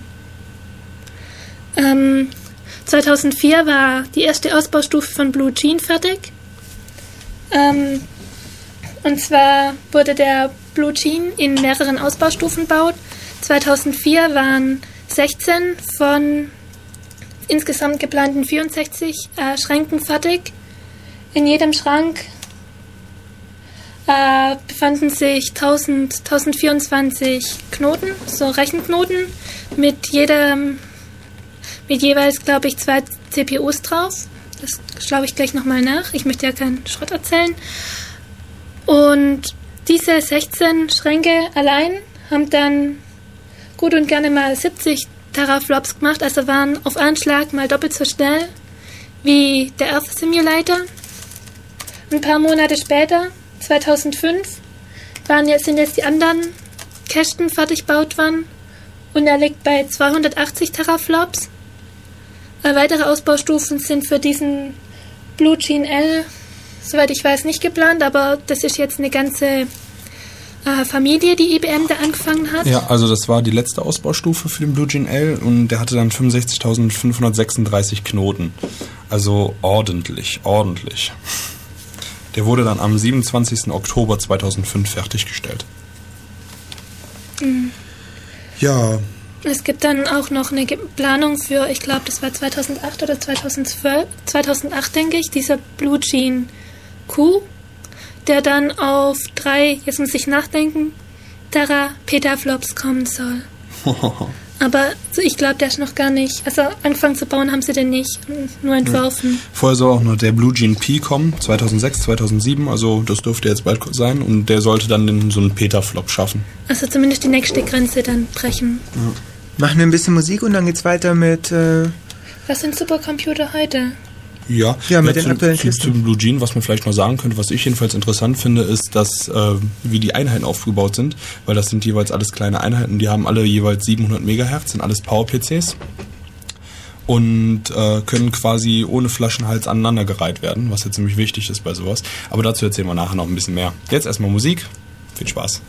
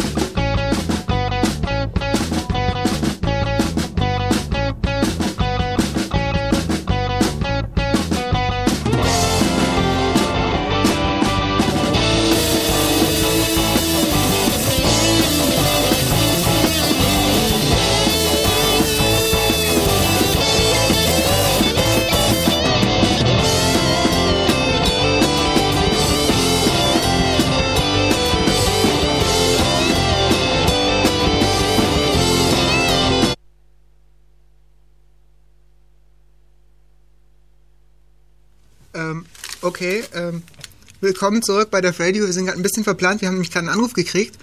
Und ähm, schauen wir mal. Das war der Vitas. Vitas, bist du noch da? Ja, ich bin noch da. Ah, jetzt hört man uns auch im Radio. Sehr gut. Ja. Äh, ich wollte gerne mal wissen, wie so Rechner gekühlt werden. Ob die immer noch mit Luft gekühlt werden oder ob die mit Flüssigkeit jetzt gekühlt werden heutzutage. Ja, ähm, das kommt auch ganz drauf an, was das für ein, also ob, was das für ein System ist, ob das zum Beispiel ein Cluster ist oder irgendwas ganz anderes. Aber Lutz nimmt mir gerade das Telefon weg. Stimmt eigentlich, ich brauche nicht ins Telefon reden, ich kann ins Radio reden. Ähm, das kommt wirklich drauf an, was das für ein System ist. Ich weiß nicht, ähm, zum Beispiel der Blue Gene, da hatten wir rausbekommen, Fia, das ist ein MPP-System, da erzählen wir gleich noch ein bisschen was zu. Ähm, das ist gerade ein wenig überrascht. Ähm, das sind ja auch einzelne Bausteine, die nicht unbedingt direkt in einem Case stecken müssen. Die können ja in einem Schrank untergebracht sein. Weißt du, wie so ein Schrank gekühlt ist? Ähm, also IBM wird luftgekühlt, der Blue Gene. Das Also ist ich habe mal, das günstigste. ich hab mal halt äh, Bilder gesehen, wo äh, Wasserkühlung sogar in äh, Serverschränken eingebaut ist. Deswegen die Frage, weil ich halt denke, so große Rechner, die machen ja ziemlich viel Abwärme. Ja, ja, aber da hat sich die Technik auch wesentlich verbessert. Also die Grade 2 haben wir gesagt, die war noch vollständig wasserkühlt. Äh, die Server danach wurden auch recht häufig wassergekühlt. Wie es mit dem Earth Simulator aussieht, weiß ich nicht genau. Aber IBM hat es inzwischen recht gut runtergebracht. Die Chips sind vor allem sehr energiesparend. Was Mhm. auch einfach daran liegt, dass das eigentlich keine Bleeding Edge Chips mehr sind, sondern das sind 700 MHz Power PCs. Und die Da sind ist- schon. Ja, da ist die Stromaufnahme dementsprechend gering und dadurch auch die Abwärme geringer. Und also IBM wird luftgekühlt. Okay. Und dann wollte ich noch sagen, dass die Biene unbedingt mal anrufen soll. Das sollte er dir mal sagen. Ja, das hört sie ja gerade hoffentlich. Ja. Und dann hoffe ich, dass ich euch nicht aus dem Konzept gebracht habe und danke euch. nee, Ja, gar nicht. danke Wir freuen uns immer über die Schönen Tag Anrufe. noch. Tschüss. Tschüss. Tschüss. So. Okay. Ja, rot im Kalender anstreichen, Radiosendung mit Anruf. Hey, hey. Damals, also, unser erster Anruf war in der Radiosendung 23. Der war wirklich cool. Dann gab es ungefähr 20 Sendungen lang keinen mehr. Bei der Freak-Sendung hatten wir gleich zwei Anrufe. ja, stimmt, stimmt, das war. Ja, also wir finden es eigentlich cool, wenn ihr uns anruft. Also ähm, ich sag gerade nochmal die Telefonnummer durch. 0731 938 6299. Genau, und jetzt geht's weiter mit... Äh, wir sortieren uns mal wieder richtig. Ja. Moment. Und setz dich nicht auf meinen Laptop. Nein, nein. Gleich macht's Kratsch und irgendjemand schreit. Aber wie machen wir jetzt weiter? Wir machen jetzt weiter mit. Mh, was gibt's heute so für Supercomputersysteme? Denke ich. Ja, ich habe mal ein paar in Deutschland rausgesucht, die ich irgendwie interessant fand. Und habe mal so ein paar Infos dazu zusammengestellt. Ähm, zum Beispiel ist in Jülich, das war früher mal die, das Kern, also die Kernforschungsanlage, KFA oft abgekürzt. Das ist jetzt einfach nur umbenannt worden, irgendwann 1990 oder so, in Forschungszentrum Jülich. Ähm, die haben zum Beispiel auch einen Blue Gene L da stehen. Keinen ganz so großen, die haben nur 16.384 Prozessoren. Und ähm, schnell ist er aber trotzdem. Der wurde am 6. März, also vor relativ kurzer Zeit, letzten Monat, wurde der äh, in, Betrieb in, in genommen. Betrieb genommen. Genau, das Wort hat mir gefehlt. Und ähm, der ist direkt als Platz Nummer 6 in den Top 500 eingestiegen. Die Top 500 haben wir ja eigentlich schon erklärt. Nee, ne? Die haben wir nicht erklärt, die haben wir nur hin und wieder erwähnt. Die Ja, wir vielleicht die, erklären. die könnten wir vielleicht mal jetzt einschieben, finde ich, ist ein ganz guter Zeitpunkt. Ähm, die Top 500 ist die Liste der 500 schnellsten Computer Weltweit. weltweit. Die wurde 1993 zum ersten Mal geführt. ja vom äh, von der Universität Mannheim war das, richtig? Hm, Ja. Muss ich noch. Ja, von der Universität Mannheim. Inzwischen sind da auch noch ist da auch noch eine irgendeine Uni aus den USA zugekommen, die so ein bisschen äh, da mitmachen wollte. Aber ähm, die Uni Mannheim ist da immer noch sehr weit vorne. Die organisieren das Ganze noch. Und ähm, das wird zweimal jährlich wird die Liste herausgegeben, aktualisiert. Und ähm, die ist eigentlich Referenz für die Supercomputer. Man sagt so, dass das quasi der Test ist oder die Liste ist, um herauszufinden, welcher der schnellste Computer weltweit ist. Die gibt's unter top500.org. Ja, richtig. Ähm, als Test, wie man rausfindet, welcher PC schneller ist als welcher, wird LinPack verwendet. Das ist ein, äh, eine Suite von äh, Tests, die über, ähm, über lineare Gleichungssysteme gemacht werden. Die werden halt aufgelöst und da werden halt die Geschwindigkeiten quasi getestet. Ähm, wir wollten, um euch so ein kleines Schmankerl zu bieten, wollten wir das Ding mal bei uns kompilieren, und zu, äh, um zu gucken, was unsere Rechner da so haben. Aber ähm, die sind fies, weil die haben keinen Configurer, sondern der Source von diesem HPL, das ist wohl der, der verwendet wird, der hat einen Make-File und ungefähr 40 Make-Files in einem Ordner und man muss sich den richtigen rauspicken und hat man immer noch nicht die Liste von den Dependencies, die dann irgendwo auf der Eben. Webseite verstell- versteckt ist. Wenn man das Make-File dann zum Maken bringt, dann fangen die Probleme erst an. Ja, ist also eine richtige Bastelei. Darum haben wir jetzt leider keinen für euch. Vielleicht machen wir das irgendwann im Nachhinein nochmal und packen die Info bei uns auf die Seite, wenn wir da was haben. Mal schauen. Ähm, aber so als Referenz, es wird ähm, größtenteils werden getestet die CPUs oder die CPU. Oh, nochmal das Telefon, Telefon. Telefon. Wahnsinn. Heute ist Ah, shit, Ja, einen Moment. Warte mal, wir müssen mal schnell unseren, unsere Kopfhörer. Äh, ja, vier räumt hier direkt das Studio auf. So, Äh. okay, Okay, ähm, okay. ich höre es immer noch klingeln. ja. Hallo? Wir Hallo? abnehmen. Hi, Biene hier. Hi, jetzt hey haben wir Biene, Biene du da. bist vermutlich Biene. Ja, habe ich euch jetzt durcheinander gebracht? Nö, das passt schon. Passt schon. Das passt schon. Wir sind nicht so geübt mit unserem Telefon. Aber wir, wir, wir kriegen das hin. Ja. Oh, na, dann ist ja gut. Ja, langsam gewöhnt man sich an die ganzen Anrufe. Soll ich jetzt öfter anrufen? Ja, gerne, gerne. Dann Jo, immer willkommen. jo, ich habe zwar nicht wirklich Ahnung und nicht wirklich eine Frage, aber ich rufe einfach mal an. Ja, prima, dann bist du jetzt im Radio. Aber interessiert Ja. bist du. Ja, geht so. Also heute das Thema nicht wirklich, aber passt schon. Ja, Na gut. Ja, du hast ja schon einen Themenvorschlag gemacht, Voice over IP. Vielleicht verwirklichen wir den in absehbarer Zeit mal. Mal sehen. Ja, wäre cool. Zum Und Beispiel, dann melde dich einfach. ja, mal gucken. Vielleicht weiß ich ja bis dahin ein bisschen mehr drüber. Das hoffe ich dann auch für mich. Warum? Weißt du nix? Äh, ich benutze es und das war schon alles. Ach, naja, solange es läuft. Ja, aber von der Radiosendung muss da schon mehr her. Aber das kriegen wir hin. Ja, Wäre nicht das erste Mal, dass wir Sendungen über Sachen machen, die wir bis dato nicht richtig kannten. Ja gut, ich habe auch keinen Supercomputer bei mir im Schrank stehen. Ja, quasi. wie? Nicht? Leider. Nee, mir hat das Geld für die Kühlung gefehlt. Oh, Hast, ich hast, du machen mal ein Spendenkonto. hörst du eigentlich unseren Podcast? Hast du den Ja. abonniert?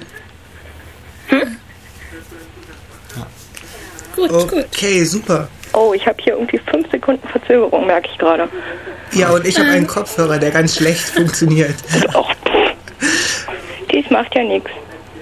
Oh, Naja, dann würde ich aber sagen, ich wünsche dir noch einen schönen Tag. ja. Ja, Und viel Spaß auch. weiter bei der Sendung. Schön, dass du angerufen hast. Ja, musste ich ja. Ich wurde ja gezwungen. Oh. Ja, aber jetzt kannst du den allen sagen, du hast angerufen. Die haben es Ja, eben. Also mach's gut. Jo, tschüss. Äh, Ja. Wenn ihr auch gezwungen werden wollt anzurufen, dann kommt doch einfach in den Irk. Genau. Ja, oder ruft freiwillig an. Auf irc.bn-ulm.de oder auf unserer Webseite ist einfach ein Applet. Da könnt ihr euch einfach reinklicken und schon seid ihr bei uns im Channel. Und dann mit dem Radio, wenn Richtig. ihr anruft. Also, Ja, die Telefonnummer ist 0731 938 6299 und äh, unsere Webseite, wo ihr das alles nochmal nachlesen könnt, ist www.defradio.de zusammengeschrieben, ohne was dazwischen. Einfach genau so. ja, gut.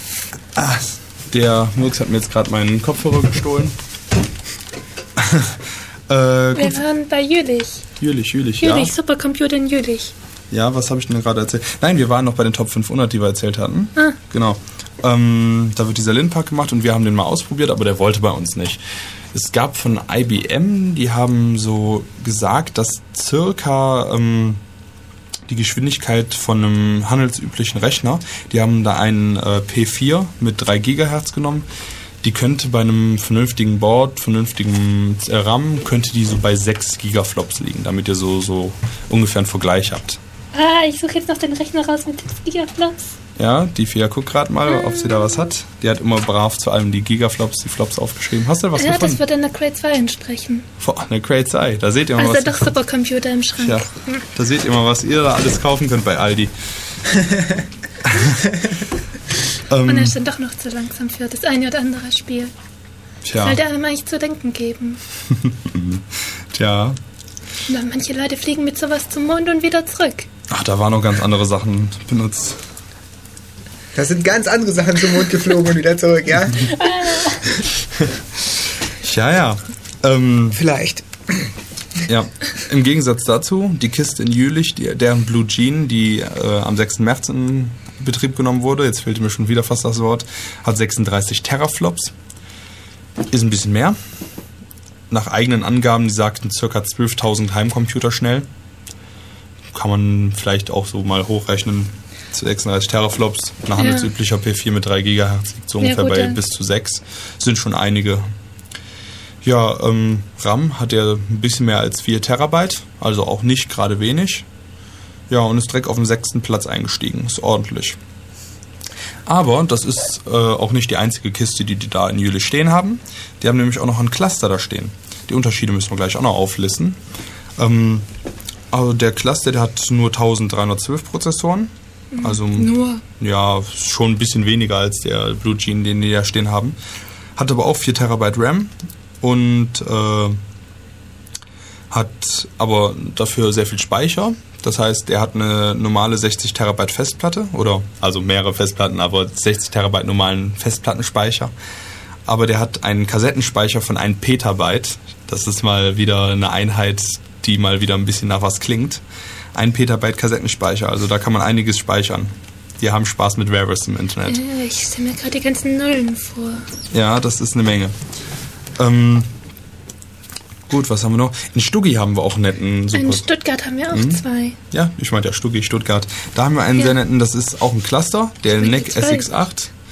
Ähm, der hat nach Linpack 9 Teraflops, 576 CPUs, aber ähm, viel RAM mit 9,2 Terabyte und knapp 170 Terabyte Festplatte. Ganz interessant ist auch, ähm, das hat die FIA hier im Internet gefunden, dass man Rechenzeit mieten kann bei dem Ding. Ähm, sprich, man kann sich an äh, das Rechenzentrum da wenden oder den Verantwortlichen und sagen, tja, ich würde mal gerne ein bisschen, ich habe da irgendwie meine Hausaufgaben in Mathe noch zu machen und würde mal gerne bei euch schnell durchrechnen. Ja, würde das mal schnell bei euch durchrechnen lassen. Ähm, da haben die Festpreise auf der Webseite. Das ist hlrs.de, da könnt ihr euch mal durchklicken, wenn ihr da zufällig mal was mieten wollt. Weil du das gerade da hast, wie, wie groß ist denn das größenordnungstechnisch? Was kostet so eine Stunde? Mm, Das hängt ganz davon ab, ob du an einem Forschungsinstitut bist. Die Forschungsinstitute kriegen dafür günstige Preise. Oder ob du aus der Industrie kommst und es sozusagen regulär mieten möchtest. Regulär geht es nur über T-Systems, die daran beteiligt ist. Aha. Und dort habe ich dann im Internet, also bei T-Systems direkt habe ich nichts gefunden, da muss man vermutlich direkt nachfragen. Und im Internet habe ich was gefunden von etwa 3000 Euro die Stunde. Wie viel CPUs und Speicher dir dann aber zur Verfügung steht, stand dort nicht. Die Preise, die es bei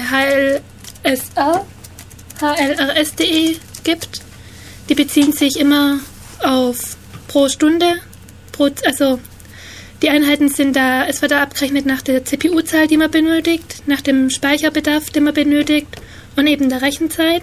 Die haben da ein recht ausgeklügeltes System und nachdem sie dann die berechneten, die Rechenstunden da berechnen, die man da benutzt hat, ich hoffe, es war jetzt nicht zu wirr, aber eigentlich geht es nur um den Verbrauch. Die möchten den Verbrauch bestimmen und nach dem Verbrauch richtet sich dann die Kosten.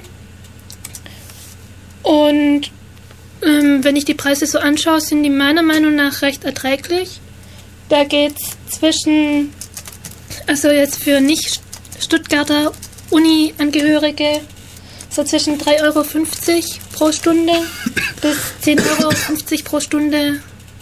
Schwankt dort eben, je nachdem, ob man auf dem langsameren Cluster rechnen will oder auf dem schnellen. Und Ach ja, das geht ja. genau. Also ich weiß nicht. Ich meine, wenn du dann 1000 CPUs brauchst, läppert sich's. Aber, also ich, also die sind Preise für die Forschungsinstitute, die da Forschungen betreiben wollen. Und ich denke, es ist eigentlich recht annehmbar. Günstiger, sich so eine Maschine selber in den Keller zu stellen. Ja, wobei Vitas gerade im IRC meinte, dass er auch so Zugriff auf einen kleinen Beowulf-Cluster hat. Was das genau ist, erklären wir euch nachher noch. Aber ähm, das ist das Nette bei Clustern. Da kann man sich theoretisch selber was zusammenbauen. Wie das auch ähm, die Uni Tübingen gemacht hat. Die haben sich ihren Kepler-Cluster, haben sie ihn genannt, zusammengebaut. Mit 196 Pentium 3 A650 MHz. Das war so im November 2000. Hat 100 GB RAM. Ist damit, äh, ist damit damals der drittschnellste selbstgebaute quasi von einer Universität oder so einer Einrichtung gewesen. und hat ähm, nur eine Million D-Mark damals gekostet, was nach Angaben der Verantwortlichen äh, sehr günstig ist, weil ähm, weil nach eigenen Angaben fünf Jahre vorher hätte das gleiche System knapp 200 Millionen gekostet. Ja, also dieser Blue Gene L in seiner größten, in seiner fertigen Ausbaustufe hat auch 700 Millionen gekostet. Ja. So habe ich das zumindest im Ja. Kopf, also Dollar. Ja, also der hatte auch nicht so viel, der hatte glaube ich 0,09 Teraflops, was ähm, relativ wenig klingt, zum Beispiel im Gegensatz zu so einem Blue Gene L, was aber trotzdem immer noch relativ viel ist, wenn man das vergleicht mit seinem PC, den man zu Hause hat. Also langsam ist er nicht. Tja, jetzt ist auch die Frage, was wird, wenn man solche Kisten hat, was wird da überhaupt mit gemacht? Ich meine, ähm, im IRC meinte schon jemand, ja cool, kann ich mir jetzt ein bisschen Rechenzeit äh, im, auf dem Server da bei Stuttgart mieten und meinen PGP-Key knacken. Ich habe nämlich leider mein Passwort vergessen. Also nicht nur sowas wird damit gemacht, sondern ähm, zum Beispiel Meteorologie wird da viel berechnet, also Wetter, wie sieht, wie wird's morgen, wird's sonnig, wird's winterlich, was Mhm. passiert da genau. Dann, wie Fia eben schon angesprochen hat, den äh, Erdbebenrechner in Tokio. Ja, in Stuttgart wird sehr viel zu physikalische Grundlagen berechnet Mhm. oder chemische Grundlagen, je nachdem eben mit was sich die Uni da beschäftigt. Ja. Ähm, dann, was auch sehr bekannt ist, ist Folding at Home. Das ist Proteinfaltung. Ähm, da wird berechnet, wie sich dann Proteine falten und ich bin leider selber kein Biologe, aber ähm, Naja, mhm. werden zum Beispiel sollen zum Beispiel Krankheit, äh, Krankheiten auch bekämpft werden, Krebs, Alzheimer etc. Wenn man halt so eine, man hat halt so eine Aminosäurenstruktur und die äh, faltet sich dann irgendwie zusammen. Vielleicht wisst ihr das noch aus dem Biologieunterricht, Tertiärstruktur und so weiter. Und da gibt es mehrere Möglichkeiten, wie das passieren kann. Und je nachdem haben die dann eine andere Form und können sich anders andocken, also an andere oder an Oberflächen oder wie auch immer. Und ähm, ja, da wird halt, werden entsprechend alle Möglichkeiten, die es da so gibt, praktisch durchgespielt und eben getestet, was sind gute Dockings, was sind schlechte Dockings und äh, die werden dann jeweils bewertet und dafür braucht man auch Supercomputer. Also das ist vielleicht das mit dem Protein. weil es eben sehr viele Möglichkeiten sind Weil und es- sehr viele Daten, oder? Ja, weil es sehr viele Möglichkeiten gibt, wie das passieren kann und man muss die dann eben auch immer bewerten, ob das so Sinn macht. Da gibt es verschiedene Werte, da gibt es alles Mögliche, dass sich irgendwelche, ähm, ja, äh, Van der Waals-Kräfte nicht so sehr in die Quere kommen oder dass halt der, der, der Energiegehalt des Moleküls dann eher niedrig bleibt und nicht so hoch, weil das eben stabiler ist und, und stabile Dinge eben in der Natur eben häufiger vorkommen als instabile und sowas halt. Ich will jetzt nicht ins Detail gehen, aber ich habe da äh, ein Praktikum drüber gehabt und deshalb konnte ich jetzt gerade nicht anders. Ja, vor der nächsten Musikpause würde ich sagen, ähm, beschreiben wir auch noch schnell, was für Probleme sich überhaupt irgendwie effizient mit Supercomputer lösen lassen. Weil, ich meine, hiermit hat vorgeschlagen Doom 4 für Earth Simulator. Ja, ich weiß nicht. Ich glaube, darüber lässt sich streiten, ob das eine sinnvolle Anwendung für einen Supercomputer ist. Zumal wahrscheinlich die Grafikkarte äh, da nicht unbedingt. Also eine nette Anwendung für einen Supercomputer hatten wir doch äh, Cray und Apple und so. Warte mal. Ich glaube, ich muss mal das Zitat suchen. Ja, da hat Mirks noch ein tolles Ah, Zitat ja. zu. Währenddessen kann ich auch noch ein paar andere Sachen aufzählen, was nämlich bestimmt auch jeder kennt, ist SETI at Home. Das ist auch ein sehr bekanntes Projekt. Da kann man sich selber mit seinem Rechner daran beteiligen, ähm, nach außerirdischen Zeichen im Weltall zu suchen. Ja gut, aber das ist dann jetzt kein Supercomputer mehr an sich, sondern eigentlich schon wieder ein Grid-System. Ja, das ist ein Grid-System. Das ist ja das gleiche wie beim Folding at Home, aber ähm, Ja. das gilt auch als Supercomputing. Das sollten wir dann auch in der nächsten, im nächsten Blog unbedingt jetzt mal Ja, klären, die im nächsten. Blog klären wir genau, klären wir, was ist, was sind MPPs, was sind Multiprozessorsysteme, was sind Grids, was sind Cluster. Ja. Ja, gut, ähm, dann, Warte, Max, Max, Ja, Max hat das Buch. jetzt wird's hier ein bisschen wild. Ich hab's Was, aufgeschlagen gehabt. Äh, du hast es nicht jetzt zerschlagen die Halle gerade Oh. alles. Ähm, ist aber auf jeden Fall ein sehr nettes Zitat. Da, Murks hat schon wieder, der darf es auch vorlesen. äh, ja, also ähm, ich habe das äh, in einem Buch gefunden. Ich habe das gerade deshalb eben das Buch suchen müssen. Okay, äh, auf die Bemerkung, äh, dass Apple sich einen Cray-Rechner gekauft habe, um den neuen Mac zu entwerfen, entgegnete Seymour Cray nur trocken, dass er sich soeben einen Mac gekauft habe, um den neuen Cray zu entwerfen. Ja. Ja, das Also- war das war jetzt gerade noch erwähnenswert. Ja, aber es gibt sehr viele Zitate über Craze. Es gibt zum Beispiel auch mal das relativ oft zitierte Zitat, äh, zitierte Zitat, oh Gott. ähm, Wir brauchen Musik ganz dringend. ja, dass äh, Cray eigentlich keine Supercomputer, sondern eigentlich Kühlschränke mache.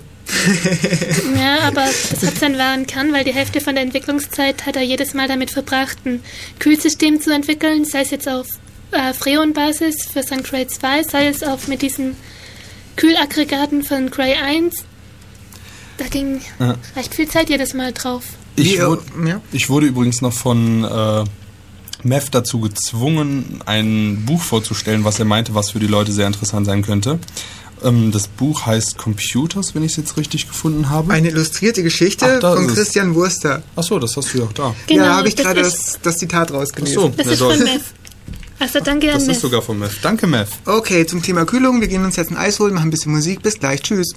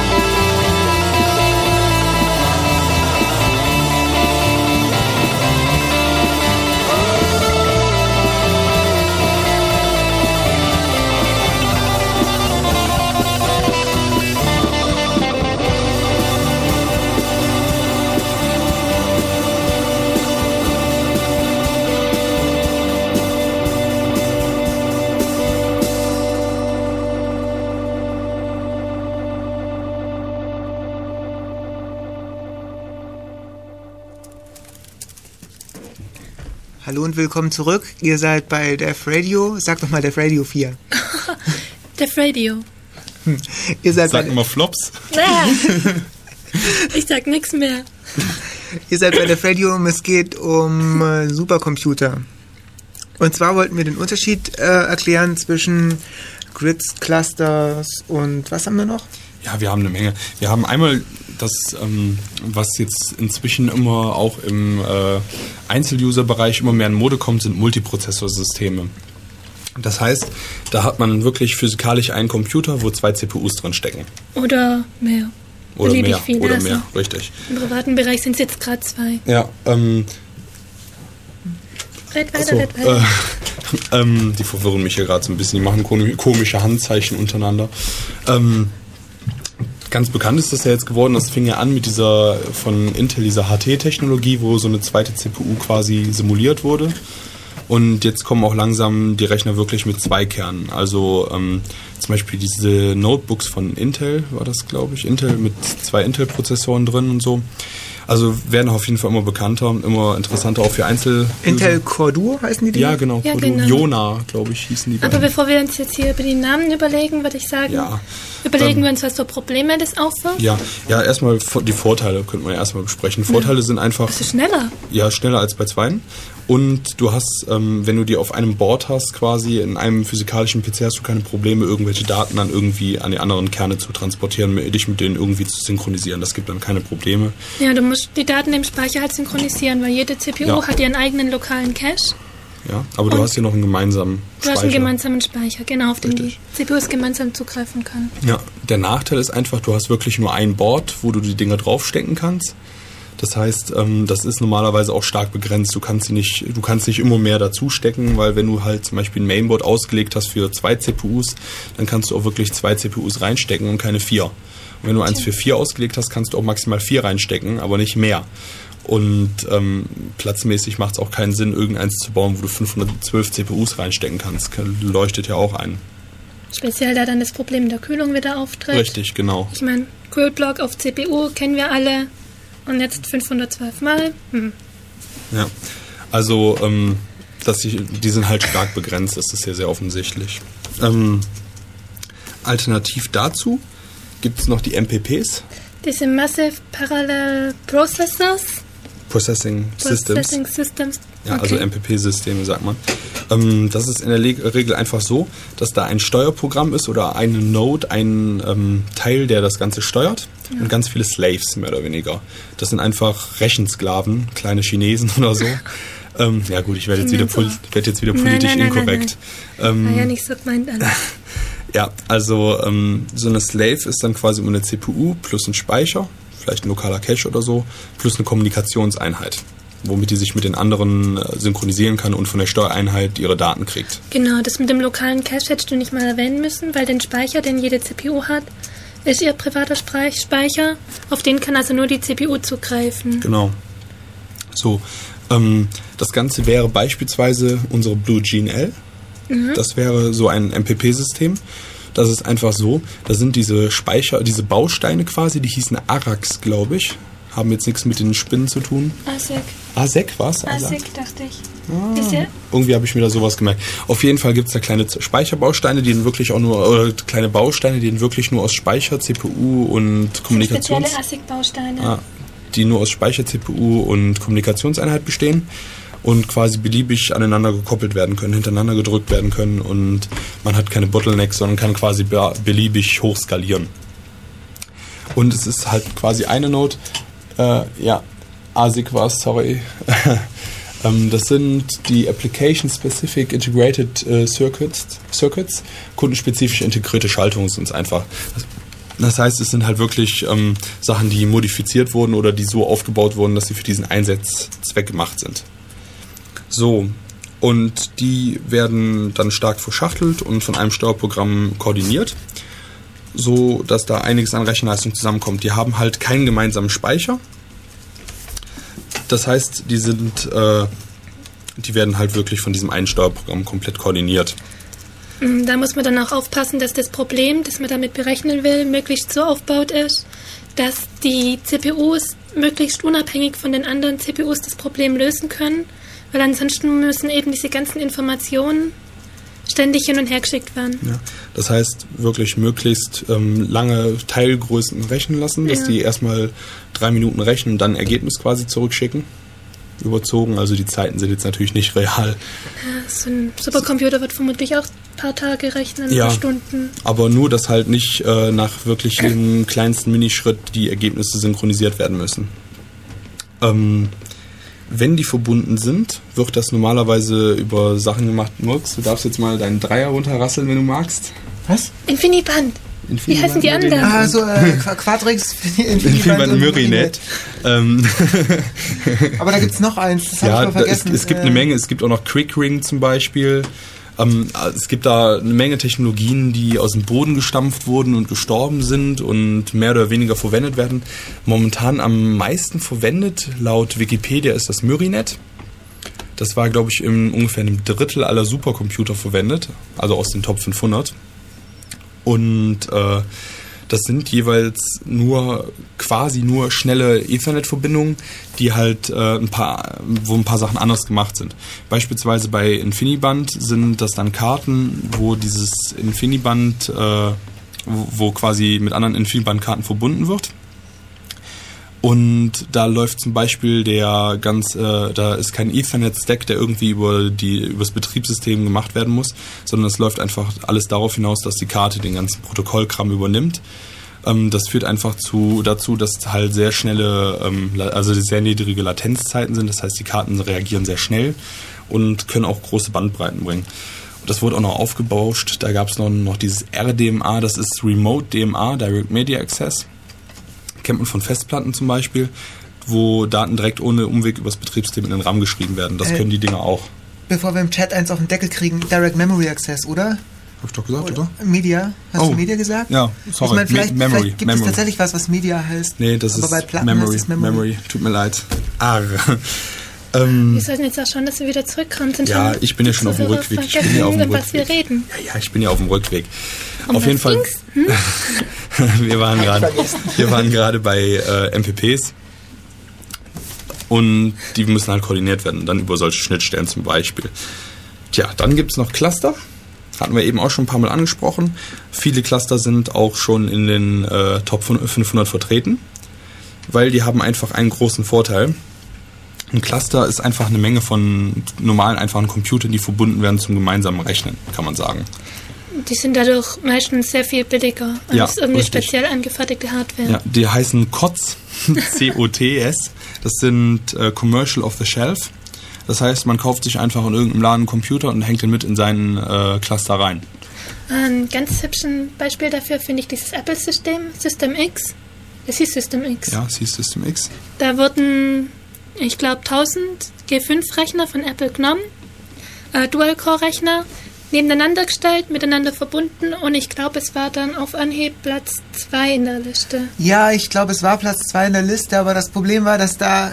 Also es wäre Platz 2 gewesen, wenn die Liste für diesen Rechner geupdatet worden wäre. Aber da die ja nur jährlich geupdatet wird, Nein, zweimal jährlich. Ja. zweimal jährlich, Zweimal jährlich. zweimal jährlich geupdatet wird, äh, war es irgendwie so, dass sie dann nur auf Platz 5 oder 4 oder so. Oh. Das war das Big. Mac-System, oder? Big ja. Mac? Ich, also System X hieß es dann am Ende. Big, Big Mac ist aber auch ein sehr netter Name. Gefällt mir. Kannte ich noch nicht. Ich glaube, es hieß, zumindest in den Medien hieß es Big Mac. So. Ja. Aber ich finde, es ist ein gutes Beispiel für Cluster, weil ähm, 1000 Rechner, es ist ja nicht, ja, ich weiß nicht, ob man davon billig oder teuer sprechen kann, aber was kosten die? Zwei, 2000 Euro? Keiner? Dazu kommt noch ein bisschen Vernetzung.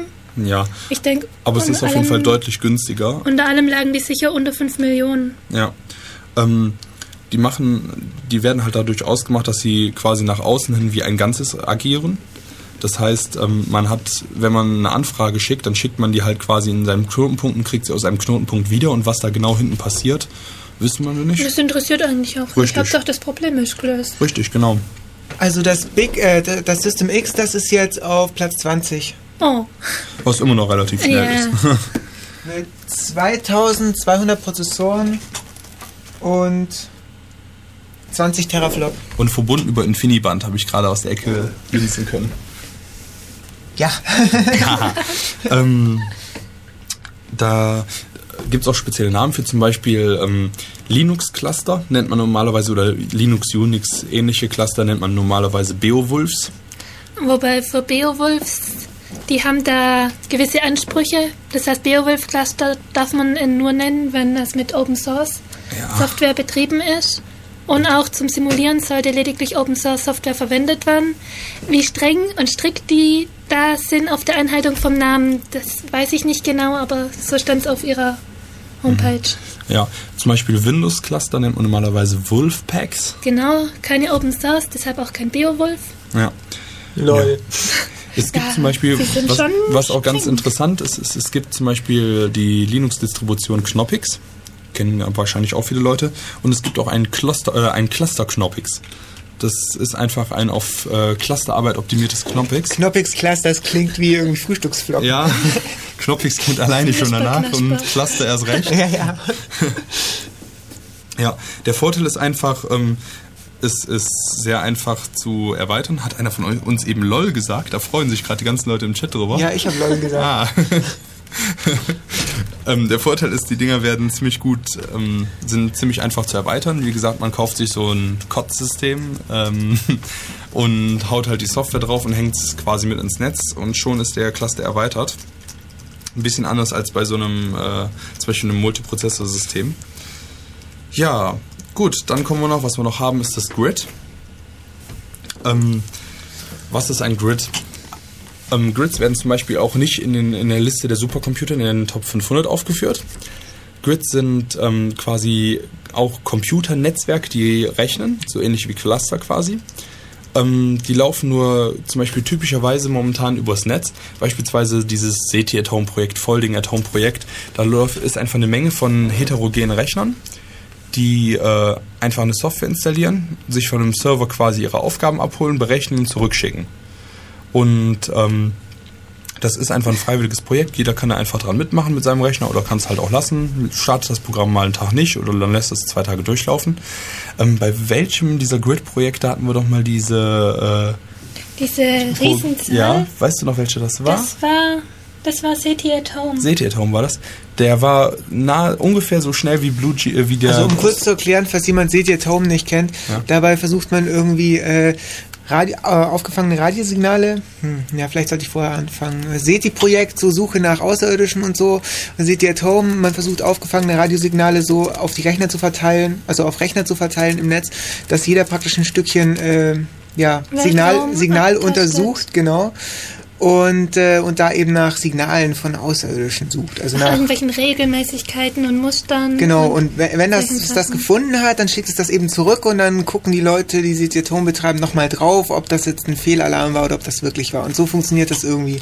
Also so wird das praktisch verteilt. Also die verteilte Suche nach Außerirdischen ist Ja. Atom. Ähm, es gab gerade von M-File aus dem Chat gab es auch noch eine äh, Notiz dazu, dass das eigentlich ein Distributed äh, Computing ist. Hat er das Computing genannt? Auf jeden Fall äh, verteiltes Rechnen eigentlich ist und kein Grid im eigentlichen Sinne. Im eigentlichen Sinne ist nämlich ein Grid, äh, sind das einfach nur vernetzte Cluster. Aber ähm, der Begriff wird auch immer weiter verwässert und läuft auch nach vielen Definitionen im Internet ineinander langsam über mit diesem Distributed Computing. Distributed Computing ist auch ein sehr spannendes Thema, ähm, das, über das wir mal eine Sendung machen werden mit Michael, also M. Feige Ja. im Chat, er ist gerade da, als, als Gast, hat auch schon zugesagt Ah, irgendwann, aber noch, Ah, wir haben noch keinen Termin dafür. Auf die Sendung freue ich mich schon. Wird sehr interessant. Ich Ja. wollte noch meine Zahl anbringen. SETI at Home, Geschwindigkeit, genau. Geschwindigkeit. Das liegt momentan, also Stand letzte Woche, bei 238 Teraflops. Ja, müsst ihr mal überlegen, das ist äh, quasi das Ding, was am nächsten am Blue Gene L rangiert, ist sogar drüber. Der andere war, Blue Gene L war 230, oder? Richtig? Ah, 280. 280, ja gut. Nicht knapp Ist, verfehlt. ja, Muss noch ein paar mitrechnen. Ja, aber das ist auf jeden Fall das Projekt, was am nächsten dran ist. Ich meine, der ist deutlich schneller als PC Nummer 2 in der Supercomputerliste, der bei, Äh. ich glaube, 90 Teraflops lag. Ja, und interessant ist es eben auch, dass das alles auf freiwilliger Basis Richtig, passiert. das heißt, die Leute, die es organisieren, die bezahlen vielleicht für ihren Einwahlknoten und vielleicht für die Programmierer, die das Ganze zusammenhalten, aber die bezahlen für die Rechenleistung, bezahlen sie nicht. Die ist umsonst. Das hört sich jetzt so böse an. Ja, nee. Schmarotzer oder Nein, so. ganz Aber gar ich nicht. finde Ich find's sehr faszinierend einfach. Weil Wieso- das eben so ein Gemeinschaftsprojekt dann ist, weil Ja. ja, irgendwie doch alle beteiligt sind. Ja, besonders gut finde ich eigentlich, äh, besonders bei zum Beispiel bei diesem Folding at Home Projekt, wo halt wirklich viele Leute einfach so ein bisschen Rechenzeit sponsern, wovon die meistens nicht mal was merken, weil nur die Rechenzeit abgeknüpft wird, die gerade eigentlich eh nicht benutzt wird. Das heißt, wenn die CPU gerade nicht ausgelastet ist, wird im Hintergrund ein bisschen gerechnet. Und damit werden akut, werden wirklich Krankheiten bekämpft. Das heißt, es wird versucht, Möglichkeiten gegen Krebs, Alzheimer etc. zu finden. Das heißt, wenn ihr dicke Kisten zu Hause habt und eh nicht wisst, wohin mit eurer CPU-Power, macht damit. Ich find's gut. Kostet vielleicht ein bisschen Strom, Ja. kann ich mir vorstellen. Aber dafür spart euch eventuell die Heizung. Kommt drauf an, was ihr für ein System jetzt auch so rumstehen Kommt drauf an, ob Sommer oder Winter ist. Ich würde sagen, wir machen noch ein bisschen Musik, oder? Und dann geht's Ja. in den Genau. Endsport. Ja. Bis gleich. Viel Spaß.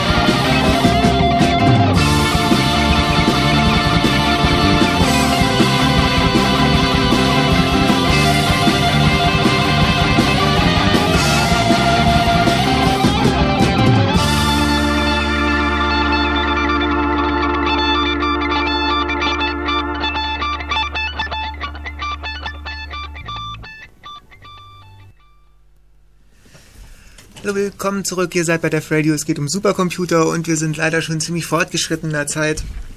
Ja, so Ja, der Endsport quasi. Ja. Ähm, gut, nachdem wir jetzt die ganzen Sachen versucht haben, so ein bisschen auseinanderzunehmen, nehmen wir vielleicht noch ein paar schöne Beispiele durch für bekannte Supercomputer, die interessante Dinge getan haben. Oder vielleicht äh, anders ausdrückt, spezielle Supercomputer. Mhm. Die Supercomputer, die wir jetzt beschrieben haben, die es auch in Stuttgart und in Jülich hat, Mhm. das sind allgemeine Supercomputer, also die können allgemeine Probleme lösen. Aber neben den allgemeinen gibt es eben auch spezielle. Zum Beispiel bei NSA steht sicher irgendwelche rum für hm, Verschlüsselung, Knacken. Ah, kann man von ausgehen. Aber darüber wissen wir nichts und das ist, deshalb lassen wir das jetzt außen vor. man kann so toll Probleme lösen, wenn man die in Hardware baut und nicht universelle Maschinen, die dann Softwareprobleme lösen, Genau. sondern wenn man, also das, das, da geht wirklich was. Da können wir vielleicht auch mal eine Sendung drüber machen. Das wäre sehr interessant, weil das ist ein Geschwindigkeitsgewinn, den du hast, der ist Ja. unglaublich. Beispielsweise gab es die bekannte Maschine, die kennt, hat bestimmt fast jeder, der sich so ein bisschen in die Richtung interessiert, schon mal von gehört. Das ist Deep Blue. Tiefes Blau. Das ist äh, ein Supercomputer, den damals IBM gebaut hat. Blue, weil das Logo von IBM Blue ist, blau ist. Und äh, Deep das, von Deep Thought. ja, richtig. Vom tiefen Gedanken. Ich Ähm, dachte ja von Per Anhalter durch die Galaxis, aber Da hieß ja, der ja, Computer nämlich Deep auch. Thought heißt der. Ja. Tiefe. Ja, richtig. Ähm, ja, da kommt das wirklich her. Das war ein Schachcomputer. Das war aber nicht so ein kleines Ding, was man sich halt im Supermarkt kauft und dabei damit beim Online-Schach so ein bisschen versucht zu bescheißen, sondern das war ein richtiger Schachcomputer. Der hatte ähm, auf Schach spezialisierte CPUs. Das heißt keine generellen, sondern wirklich so Schachcomputer, äh, Schach-CPUs. Und davon eine ganze Menge. Ich weiß gerade gar nicht, wie viele das waren. Weißt du das? Nee. Also eine Menge. Es waren auch nicht wenige. Und ähm, das Ding wurde gebaut, da unser damaliger Schachweltmeister Gary Kasparov so groß erzählt hatte, dass er, äh, dass er niemals von einem Schachcomputer geschlagen werden würde, weil das, die seien halt immer in gewissem Rahmen begrenzt. Die haben keine Intelligenz in dem Sinne, meinte keine er Kreativität. keine Kreativität und die hätten keine Chance gegen ihn. Tja, da fühlte sich natürlich IBM so ein bisschen auf den Schlips getreten und hat gesagt, na, das sehen wir mal. herausgefordert. Ja, und haben halt den Deep Blue 1 gebaut und den gegen den Kasparov antreten lassen.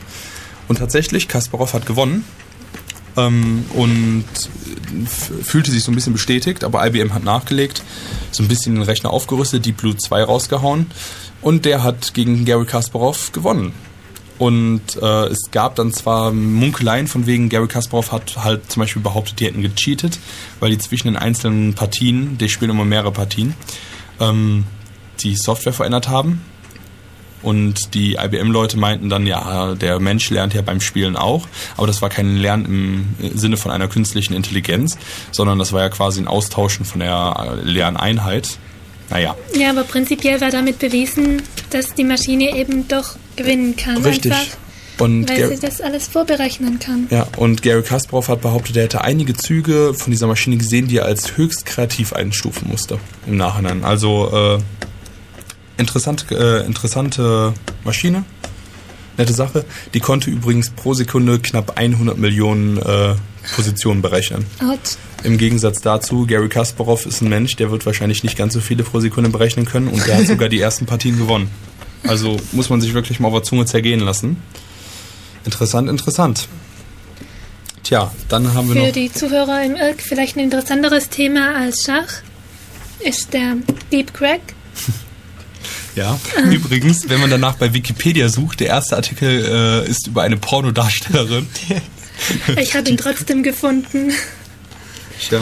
Ähm, Deep Crack war von der EFF, von der Electronic Frontier Foundation, ein entwickelter Spezial-Supercomputer, der dafür ausgelegt war, den DES-Schlüssel auf Brute Force-Weise zu knacken. Also indem er einfach den ganzen Schlüsselraum durchtestet hat bei diesem 56-Bit-Schlüssel. Und ähm, weißt du die aktuellen Zahlen? Ich hätte da sehr beeindruckende Zahlen, aber ich weiß die nicht mehr auswendig, so ungefähr noch. Ähm, auf jeden Fall, Distrib äh, RSA hat dann mehrere Challenges ausgeschrieben, äh, um zu zeigen, dass der DES-Schlüssel einfach nicht mehr, das DES nicht mehr sicher genug ist. Ähm, Distributed.net hat einen von diesen DSA-Schlüsseln in Michael schlag mich nicht, aber ich glaube, es waren 42 Tage oder 41 Tagen knackt. Bei der nächsten Challenge hat dann dieser Deep Crack äh, zusammen mit Distributed.net den Schlüssel dann in 22 Stunden gefunden. Und wenn man bedenkt, dass bei Distributed.net nicht nur ein einzelner Rechner dran gerechnet hat, sondern auch Unmengen von Rechnern und es ist dann trotzdem dieser Deep Crack, dieser Spezialsupercomputer, noch so einen Zeitgewinn geschafft hat, dann ist das eigentlich eine klasse Aussage für einen Supercomputer. Ja, sollten jetzt doch irgendwelche Zahlen falsch gewesen sein, dann reichen wir die natürlich nach auf unserer Homepage. Michael meint, es waren 42. Ah, Ja, das war auch meine das, erste ist, das, Schätzung. ist, das ist meine Antwort. So, ähm, ja, unsere Zeit ist am Ende. Wir sind äh, quasi durch. Ähm, noch ein Hinweis äh, in, in eigener Sache. Und zwar hat uns vorher jemand im, im IRC auch verraten, äh, dass es ein Chaos-Seminar zu Grace gibt. Ist das richtig, Marcel? Richtig, das war Shiovan. Genau, im November. Ja, Ja, wir, ich schaue nochmal kurz nach. Entnehmt, entnehmt das genaue Datum am besten der Homepage ulm.cc.de. November war es, November. November, okay. Und äh, ansonsten äh, gibt es die Aufzeichnung dieser Sendung jetzt dann äh, ja so in drei, vier Stunden auf unserer Homepage zum Runterladen und natürlich in unserem MP3-Podcast und ganz neu, wir haben seit äh, ungefähr drei Wochen auch einen OGG-Podcast, also OGG Vorbis.